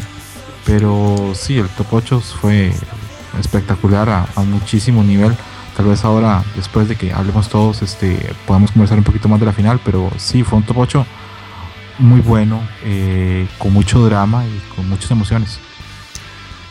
Maki, ¿cómo viste Street Fighter en este top 8? Eh, pues mucho nivel y con cosas que, que no habían pasado en un, en un Evo en esa instancia, ¿no? Y esto ya en cuanto a nivel, pues ya es un nivel muy elevado y ya nos damos cuenta que Infiltration es el maestro de, del roster de Street Fighter porque parece que juega con todos. Entonces, este puede dar la sorpresa con cualquier personaje. Eh, y bueno, lo que algo que a mí me gustó y tal vez a mucha gente no fue lo que pasó en la final eh, digamos, esto que se desconectó el control. Eh, digamos que tuve la oportunidad de preguntarle al mismo Gamerby qué fue lo que pasó en ese momento. Porque, bueno, no sé ustedes si tienen, bueno, ¿qué, qué es lo que ustedes saben acerca de acerca de eso que pasó, qué es lo que ustedes vieron porque yo que estuve ahí tuve la oportunidad de preguntar directamente con los involucrados, pero no sé ustedes este, cómo, cómo lo vieron en el stream. ¿Qué pasó en ese momento cuando se desconecta el control? ¿Qué fue lo que ustedes vieron? A distancia pues se veía como que había sido un mal funcionamiento del stick. Pues, eh, principalmente del, cable. A lo mejor ya el cable ya estaba eh, chafeando. Y pues ahí hubo varios comentarios. No sé, Scroto, ¿tú qué pensabas al respecto? Es que al, principio yo pensé que había apretado, digamos, este pausa por error. Eh, luego me quedó la impresión de que cuando ya empezaron a hacer este todo el trámite para cambiar el stick, me pareció que el stick tenía algún desperfecto. No estuvo claro realmente porque ni los narradores que estaban este, comentando los hechos, ni nosotros teníamos una perspectiva realmente de lo que estaba pasando. Eh, vimos que se le dio que Game pidió este el round por, por este por esto porque se pausó pero no, nos quedó claro honestamente a mí no me quedó en lo personal claro si fue que este que, que el control tuvo un desperfecto o se desconectó o si le dio pausa por error no sé ¿qué te contaron Maki? Bueno les voy a contar una parte nada más y la otra parte ya la leerán en una entrevista a Gamerby directamente. Ok. Bueno, este, pues una parte de esto es que gente que utiliza esa marca de, arcade sticks, que son los Razer, eh, eh, digamos, PR Balrog, por ejemplo, él dejó de utilizar ese stick precisamente porque le daba el mismo problema. Tiene, tiene un problema con, el cableado eh, que tiende a fallar. Precisamente se, se desconecta en, a mitad de matches. Pero eso nunca había pasado en instancias tan elevadas de un torneo. Entonces a él le pasó mucho con, el stick que tuvo. Tuvo dos sticks iguales y los dos le hicieron lo mismo. Por eso optó por dejar de utilizar el, el Razer Atrox. Eh, los demás miembros de, Evil Geniuses siguen utilizando el, mismo, el mismo control. Y pues ya vemos que hasta ahora le pasó a esto a Momochi en, en la gran final, ¿no? Y con respecto al seguimiento de las reglas, de si lo tomó no lo tomó, eso lo especifica bien claro Gamerby en, en la entrevista que, que, le hicimos. Entonces este, van a poder leerlo eso por ahí para que se enteren de una vez por todas cómo estuvo. Y bueno, yo creo que ese, ese fallo, más que, eh, digamos, afectar a Momochi, creo que le, le ayudó porque el ritmo del, último match ya estaba muy a favor de, de, de, Gamerby, ¿no? Estaba a nada de ganar, ¿no? Entonces cuando ocurre esto, eh, las cosas se enfrían, se espera que se encuentra un nuevo stick, como que los, los humos bajan. Y pues yo creo que sí, o sea, y todo se fue alargando porque resulta que nadie tenía stick y bueno, pero bueno. este, En un Evo nadie tenía stick. sí, na- nadie tenía stick que le Yo, concuerdo mucho con lo que está diciendo Maki porque Gamerby viene a resetear, viene con todo el momentum y lo que pasa es que se lo corta, lo corta totalmente esa, ese asunto del control. Yo obviamente creo que no, que no hay ninguna intención, que obviamente es un error del stick, pero yo también creo que le perjudicó muchísimo a Gamerby esa pausa. Y de hecho nadie quería prestarle un stick, pasaron como un minuto y medio. eh, la cara de Chocoblanca era de desesperación porque ella andaba corriendo, eso ya no se vio en el stream, pero andaba corriendo por todo el stage, buscando a alguien entre el público que le prestara un stick hasta que Tokido le prestó el suyo. Tokido le prestó el suyo, ¿no? Pero la verdad es que tampoco estaban muy convencidos, incluso los que estaban sentados en el top, eh, de los que habían pasado en el top 8, no querían soltar el stick. Entonces Oye. fue como tenso. Pero pues ahí estaba Pial Barlock, ahí estaba Justin Wong, porque si son de su mismo equipo. Pues porque es el mismo stick. Bueno, Pial Balrog sí, sí te creo que se lo pudiera prestar, pero por ejemplo, yo no creo, yo no me arriesgaría que me prestaran otro stick igual al que falló. Eh, ¿Qué tal si me vuelve a hacer lo mismo, no? Entonces sí preferiría que me prestaran otro tipo de, de stick. Pero bueno, es, eso fue lo que, lo que pasó en ese momento, ¿no? Y, pues yo creo que sí le afectó mucho a Gamerby a tal grado que, que perdió todo el momento que traía y, y pues perdió la final. Ya, ya estaba por ganar, ya no le faltaba nada, solo era un round más y, y ya. Pero todo esto que pasó, pues realmente le favoreció más a Momochi de lo que lo perjudicó. Y este, bueno, y esto solo nos deja una lección de, de que ya no compren Sticks Racer. y este, Sí, de hecho Mad Cat llegó a salvar la noche. entonces, este, pues yo creo que fue una final muy cardíaca, sobre todo, no, no solamente la final, sino desde que Gamerby se enfrenta a Infiltration, que fue el, el match más largo de la historia. Eh, yo creo que desde ahí ya se venía viendo que Gamerby estaba para ganar, porque ya iba, iba ganándole a toda la gente que no le había ganado. Entonces como que se los pusieron en hilera y en hilera los fue despachando a todos. Hasta que llegó con Momochi, pasó esto y lamentablemente no se pudo llevar la, la victoria, que yo creo que la tenía muy merecida. Incluso él termina muy decepcionado porque eh, el segundo lugar del Evo es algo que él ya había logrado, entonces él siempre se fue con la mentalidad de por lo menos una vez en su vida ganar el Evo en Street Fighter, ¿no?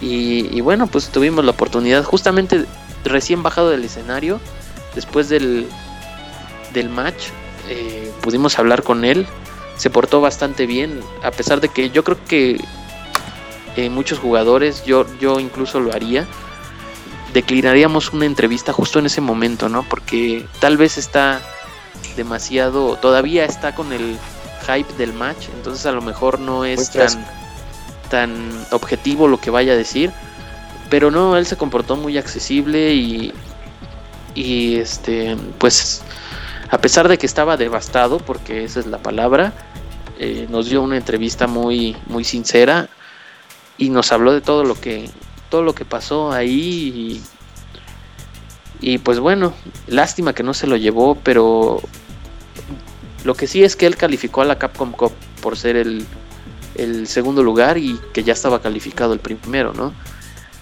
Eh, también le pregunté eso, que qué pensaba hacer ahora con la Capcom Cup y la verdad lo que me dijo fue que no estaba pensando en eso, eso no pasó por su mente, él, él solo quería ganar Evo, ¿no?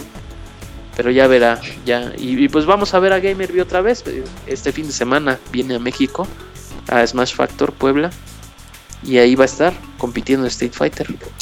Sí, de hecho es eh, de los invitados de lujos que tiene el torneo. Va a ser en el Tec de Monterrey, ¿verdad? Para los que quieran asistir. Así es, en el Tec de Monterrey al- el sábado. Ok, para los que quieran asistir el sábado al Smash Factor, que vivan en el DF y se quieran lanzar a Puebla, vivan en Puebla, pues ahí lo pueden hacer. Eh, Isaac, ¿cómo viste este top 8 de Street Fighter? Eh, Bueno, el top 8 a mí sí me, me dejó bastante satisfecho. De hecho, llegaron dos de los tres que yo, a los que yo les iba, entonces, pues bastante bien. Eh, sobre la final, a mí me dejó un sabor demasiado agridulce, tal vez ya hasta amargo, porque, como recordarán, yo le iba demasiado a Momochi. Entonces, yo quería que ganara. Yo tengo la impresión de que él iba a ganar la Evo. Estamos entrando ya aquí en suposiciones, pero yo, yo de acuerdo a lo como vi las, las batallas finales, a pesar de que se fue a reset y todo esto, eh, yo, yo lo vi como que con ese Evil Rio iba a, a contrarrestar todo lo que estaba haciendo Gamerby. Sin embargo, ocurrió la catástrofe. Siento que esa victoria le va a poner un, un asterisco. Bueno, ya se lo puso, ya tiene el asterisco ahí junto a su victoria para siempre. Y, y, todo, y toda la gente estaba demasiado, demasiado del lado de Gamerby por lo que logró, por todo lo que hizo. Me fascinó ver la amistad que tienen Gamerby e Infiltration ahí eh, mientras estaban luchando y cuando cambiaron de jugadores, Infiltration ya no sabía qué hacer y eso estoy seguro que a muchos en sus casas les hizo reír así como a mí, junto con Infiltration, de que se notaba su desesperación de ahora con quién le juego. Yo que sé jugar con todos, ahora con quién le puedo jugar a Gamer B y a su Elena, que tan tediosa que nada más se iba a su rincón y, su- y- y ut- utilizaba el Ultra 2, ¿no? Para subirse de salud. Entonces, ese tipo de emoción, no sé cómo le hicieron para hacer que un match entre Chun-Li y Elena fuera emocionante. Porque es un match muy aburrido. Pero ellos lo hicieron demasiado emocionante. Y eso me gustó mucho. Me gustó mucho el top 8 de Street Fighter de este año. De las emos más emocionantes que me han tocado ver. Edo, Eh, sí, yo también creo que este top 8 fue muy emocionante. Eh, el match, al principio pensaba que Tokido iba a ganar eh, prácticamente regalado. Eh, pero luego ver es- todos los matches y cómo se fue desarrollando todo esto, cómo Gamerby arrasó con todo. Eh, yo creo que el mejor match que he visto en mucho tiempo ha sido el de Gamerby versus Infiltration. Fue mm, completamente espectacular. Eh, como ya Street Fighter 4 tiene una tiene un nivel tan grande en top 8 de que, que es impresionante ver todos los juegos mentales que hay. Como incluso cuando no hay un combo de por medio, como un jab, lo hacen de forma tan, tan exacta y precisa. Eh, este top 8 me dejó en claro de que un juego eh, que se le da mantenimiento tanto tiempo y la comunidad que lo sigue jugando, eh, nos damos cuenta del nivel que puede alcanzar. Y muy triste lo de Gamerby. Yo también estoy de acuerdo en que ya tenía eh, prácticamente el Evo ganado, pero pues al final no ganó, que eso es lo importante. Eh, ojalá y no se desanime y siga intentando eh, pues clasificar y seguir entrenando para la Capcom Cup. Y pues eso es todo. creo que Street Fighter 4 ya ya con este Evo nos dimos cuenta que, que hay un nivel grandia- grandioso en, en todo. Así que eh, no sé qué más para decir. ¿a ti qué te gustó, Matt? Pues fue un top 8 impresionante, la verdad siento que es el mejor, la mejor manera de cerrar Street Fighter 4. Este, la pelea de Gamerby contra Infiltration creo que fue también la mejor del año. No sé, se sentía la presión entre Infiltration, se sentía la seguridad de Gamerby. Fue una montaña rusa de emociones. Este, la final también de Momochi contra Gamerby, este, fue muy emotiva por el final. El final, este, de que a Momochi le falló el control y Gamerby no sabía qué hacer. Fue, fue un este, todo hecho bastante impresionante. También fue emotivo de que la gente se re- relacionó bastante con Gamerby, que le adoptó un cariño de que al principio de todo 8 yo sentía que no tenía tanto cariño hasta que empezó a ganar. La gente volvió como que a ganar su confianza. Y ya cuando perdió, ya la gente este, se entristeció bastante. Hasta Ja- James Chen este, empezó a llorar por él. porque es su amigo y todo eso. Sí, yo siento que este fue uno de los mejores top 8 en años. Y espero que Street Fighter 5 también este, se mantenga con la misma línea. Fíjate, Scroto, que eh, además del top 8 que hemos hablado, para mí eh, fue mejor aún el top 32. El top 32 de Street Fighter fue la pinche locura. Eh, estuvimos viendo ahí en los dos streams que había de winners y losers. Pues era increíble cómo los, lo- la cantidad de buenos matches que encontrabas, eh, la cantidad de jugadores. Veías a Xian, veías a Bonchan, veías a Tokido, veías a Daigo, veías Snake Eyes, a Pierre Balrog. Entonces era prácticamente top player contra top player. Los mejores jugadores ahora sí del mundo peleando por un lugar, por solamente 8 lugares. Era increíble ver esa cantidad de matches que veíamos. Ese top 32 me encantó de Street Fighter. Ah, bueno, yo lo había expresado la- en el programa pasado. Si a mí hay algo que me gusta de Leo es ese viernes de Street Fighter que a las 8, de las 8 de la noche hasta, hasta casi medianoche se van eliminando, pasan de ser de, de 2.000 personas a ser solamente 8 y se ven matches de una calidad altísima, se ven jugadores súper preparados y se ven sorpresas también. Por ejemplo, la pelea Alex Valle Boncha fue una sorpresa muy agradable. Eh, otras peleas, digamos, cuánto Filipino Man este, le ganó a Saco, que salió brincando, que todo el mundo se asustó que pensando que se iba a caer y se iba a, a quebrar algo o quebrar a alguien. Rompió el piso. Sí, exacto.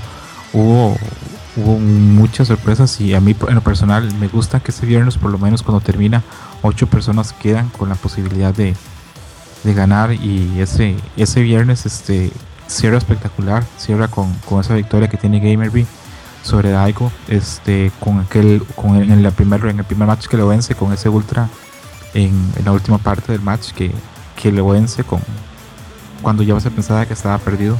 como hemos hablado, que Gamerby tiene una historia bastante negativa contra Daigo. Y volviendo un poquito hacia el final, yo también, al igual que todos ustedes, este, sentí muy triste el final de, la final. Y es, es interesante porque fue tan triste que cuando termina yo no vi a Momochi sonriendo ni lo vi contento. Eh, un momento que tiene que haber sido muy bonito para alguno, no sé, para el que ganase, no lo fue si ustedes ven incluso la transmisión, las cámaras se quedan más este, después con Gamerby que con el mismo Momochi. Cuando llega Infiltration a abrazarlo, cuando llega la novia a abrazarlo. Entonces este, queda un sabor agridulce.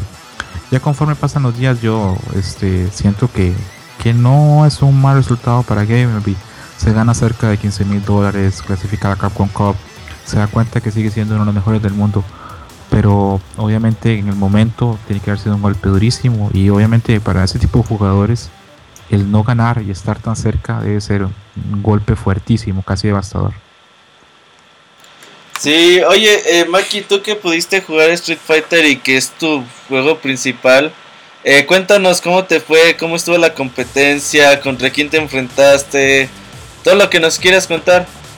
Bueno, pues mira, cometí un error al inscribirme a tantos torneos porque realmente no te deja tiempo para, eh, digamos, comer, que es esencial, si no te desmayas. Eh, lamentablemente me tocó jugar persona a las 10 de la mañana, eso fue de 10 a 12. A las 12 inmediatamente me toca jugar Smash Brothers de 12 a 2. Y Street Fighter me toca jugar al final de 2 a, de, de 2 a 4 de la tarde. Entonces yo para ese momento ya estaba eh, muy mal pasado. Y la verdad es que no tuve el performance que yo esperaba. No salí del pool y realmente no me tocó nadie difícil. Eh, en mi pool estaba Sabine, eh, pero nada más. Entonces, este, eran un montón de desconocidos y la verdad me ganó el cansancio porque eso es un factor importante. O sea, la gente que llega, cualquier cosa puede ser factor determinante ya en, niveles altos de competencia para seguir adelante o no. En este caso, mi error fue el, el querer abarcar todos los torneos que podía y no enfocarme en solo uno, ¿no? Eh, el cansancio fue el factor que me, que me venció a mí. Que incluso algunos top players estoy seguro que también fue el factor que los, que los envió a casa, porque, o sea, se trata ya de quien esté mejor preparado, de quien esté mejor mentalizado, de quien esté mejor descansado, o sea, ya, ya es, y eso y un poco de suerte en, cómo te toquen los, los pools y los matches, porque puede ser que tú seas un, un Balrog y te toquen puras blancas hasta top 32, entonces pasas relativamente fácil, ¿no? Digamos porque Balrog es un es un mal match para blanca, ¿no? Pero puede ser que no sé, eh, seas un Zangief y te toquen puros Sagats de aquí a top 32, entonces puedes llegar, pero es muchísimo más difícil. Y eso ya no lo controlas, eso ya es eh, como vayan sucediendo sucediendo los matches, ¿no? Eh, bueno, como les comentaba, yo no salí del, del pool, lamentablemente, pero eh, un compañero de mi equipo eh, se llama, su gamer tag es Goro, eh, él sí salió del pool y aunque salió de losers avanzó como unas 6 o 7 rondas. En losers es muy difícil porque tienes que Jugar contra todos. Sí, sí, mientras más pronto pierdes, mientras más pronto te mandan a losers, Más complicado. Sí, más complicado es porque tienes que son muchísimos más matches los que tienes que, que jugar para poder llegar a un top 8. Estamos hablando de que si si tú continúas en winners y llevas una buena racha, tendrías que ganar alrededor de 10 10 matches para calificar a top 8 en, fácilmente en loser se va al doble. Entonces es muy desgastante.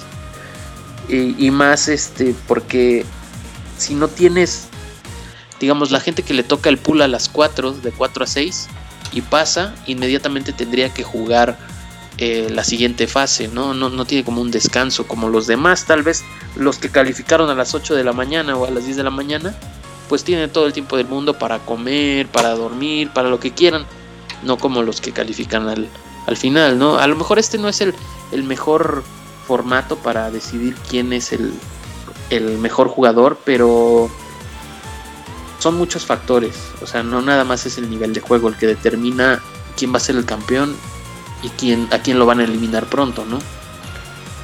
Sí, no, definitivamente. eh, en un nivel tan alto, cualquier eh, cualquier circunstancia, pues eh, pesa dentro de, del resultado final. Y ya nada más hablemos un poquito de. No sé si alguien quiere hablar algo de Street Fighter. Tenemos 15 minutos de programa. Scroto, Julio, Isaac. No, No. No, si quieren hablamos de Street Fighter 5. Sí, hablemos un poquito de Street Este- Fighter 5. Estamos eh, a la espera de que funcione bien la bande.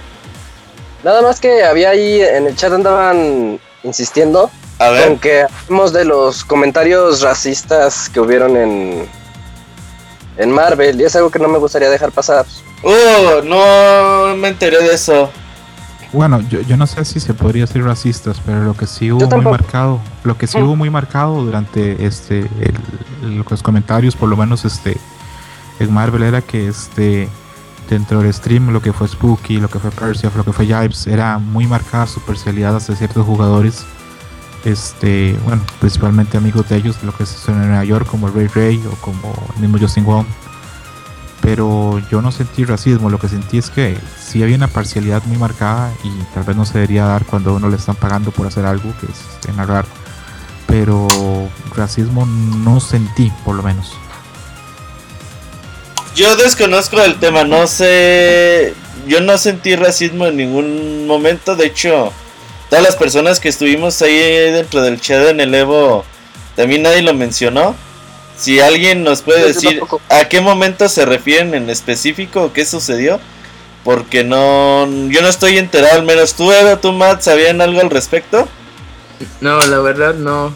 Creo que lo que querían decir era de que los comentaristas estaban más a favor de los americanos que los extranjeros. Mm. Ok, eh, vamos a hablar un poquito de Street Fighter V. Este Maki ya pudo jugarlo ahorita. Eh, nosotros a ver si ahorita terminando el podcast podemos conectarnos. Eh, ¿Qué esperas del Maki? Tú que eres un jugador pues eh, que se dedica mucho a Street Fighter 4, ¿qué esperas del 5?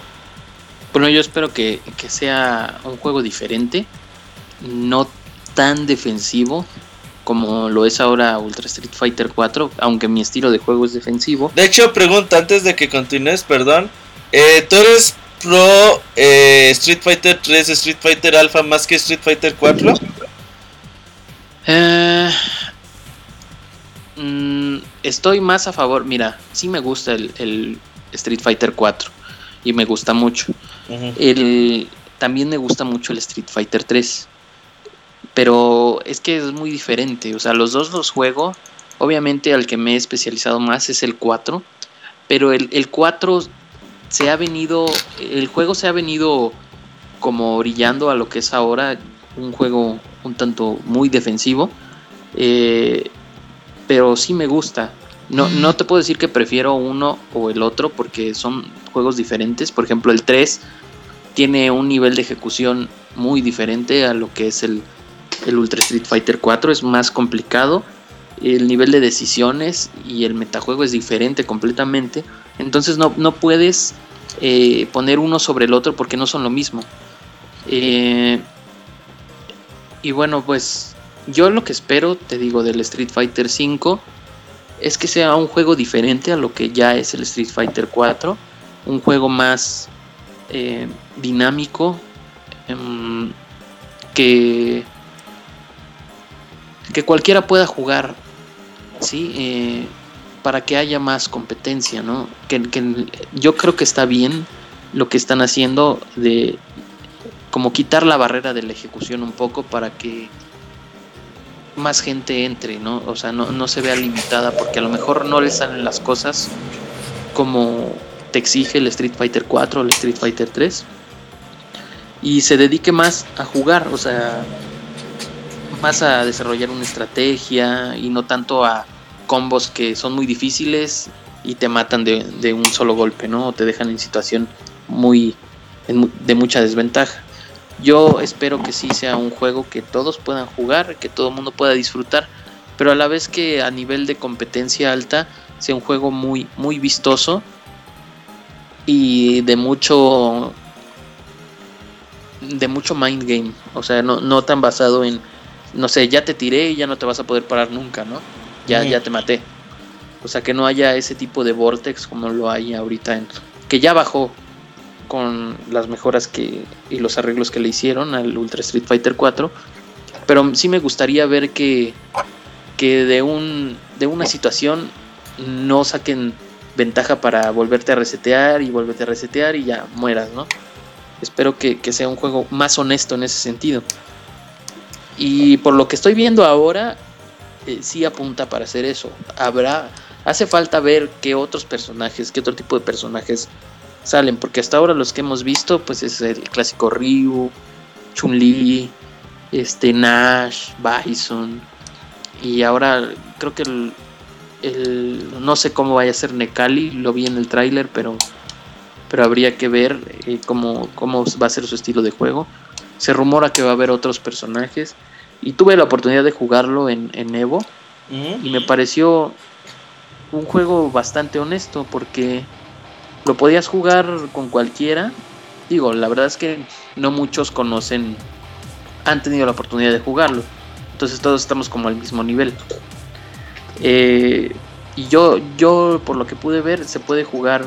Se disfruta mucho el jugar de forma casual. O ya jugarlo un poco más serio. También se disfruta, por lo menos en, la beta que tenían en el Evo.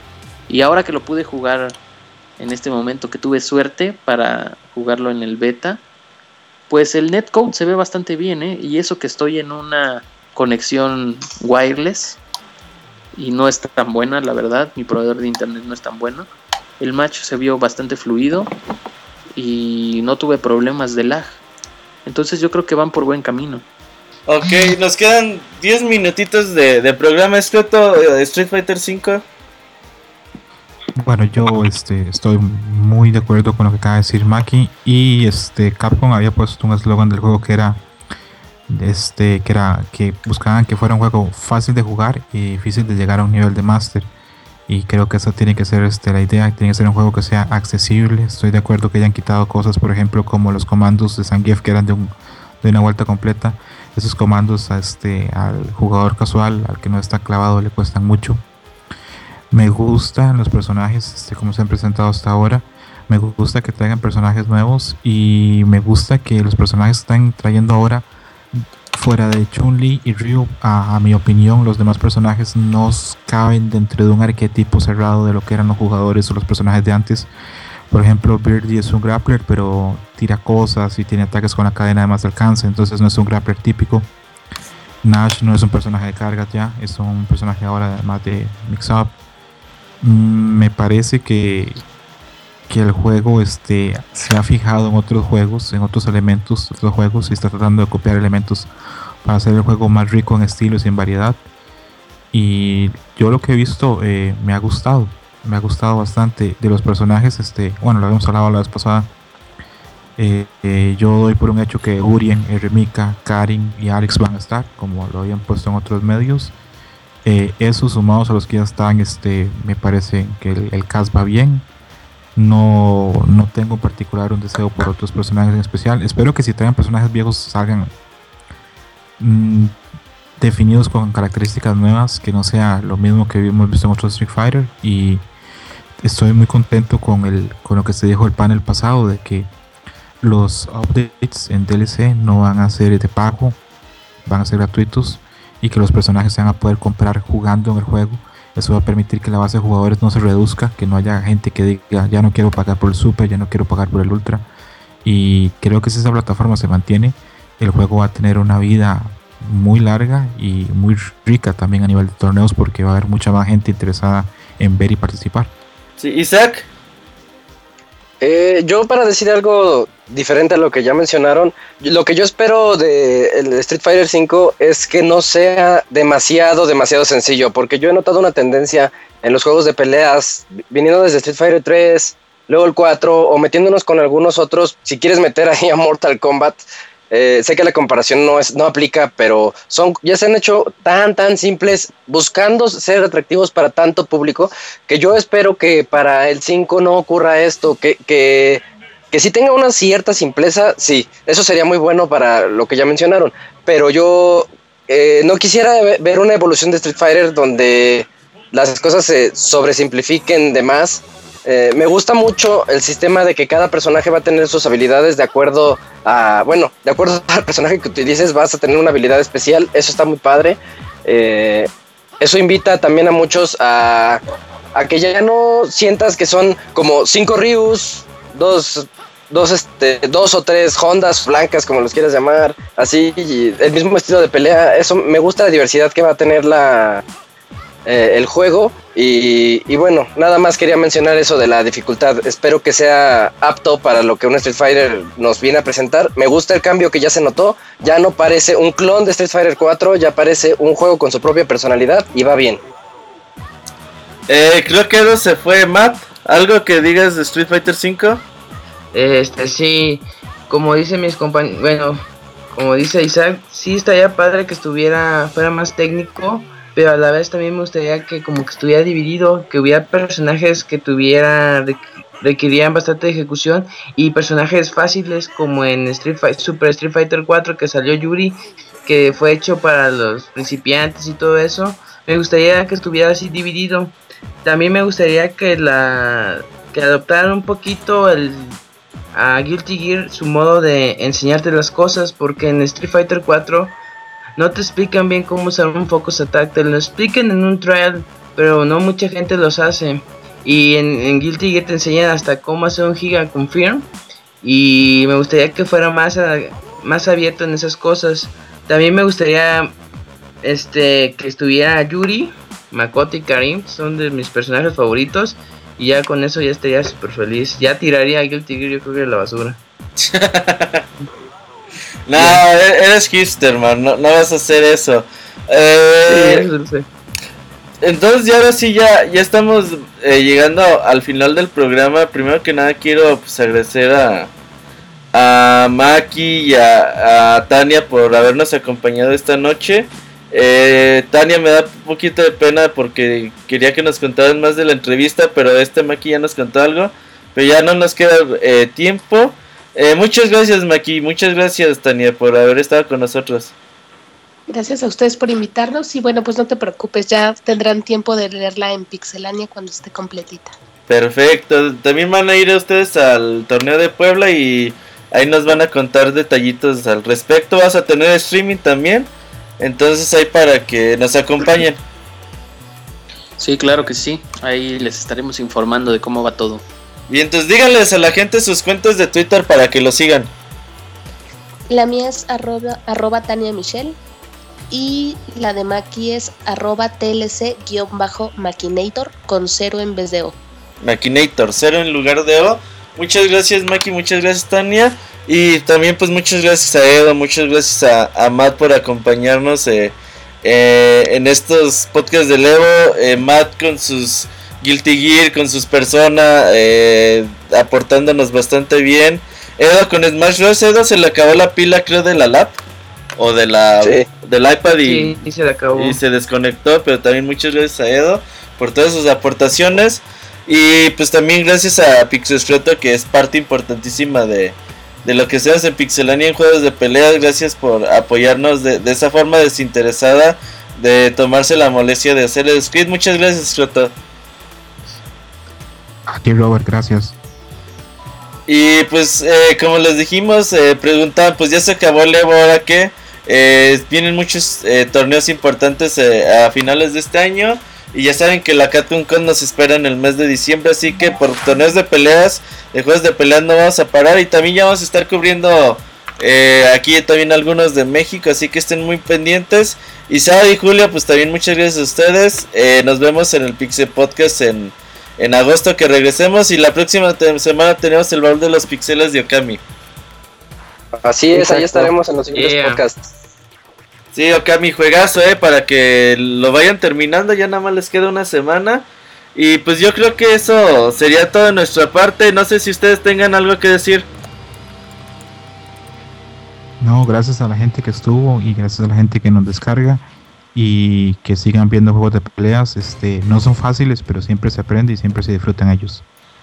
Ok, pues muchas gracias a todos. eh, que tengan buenas noches. Nos vemos en una semana en el baúl de Okami. Hasta luego. Bye. Bye. Adiós.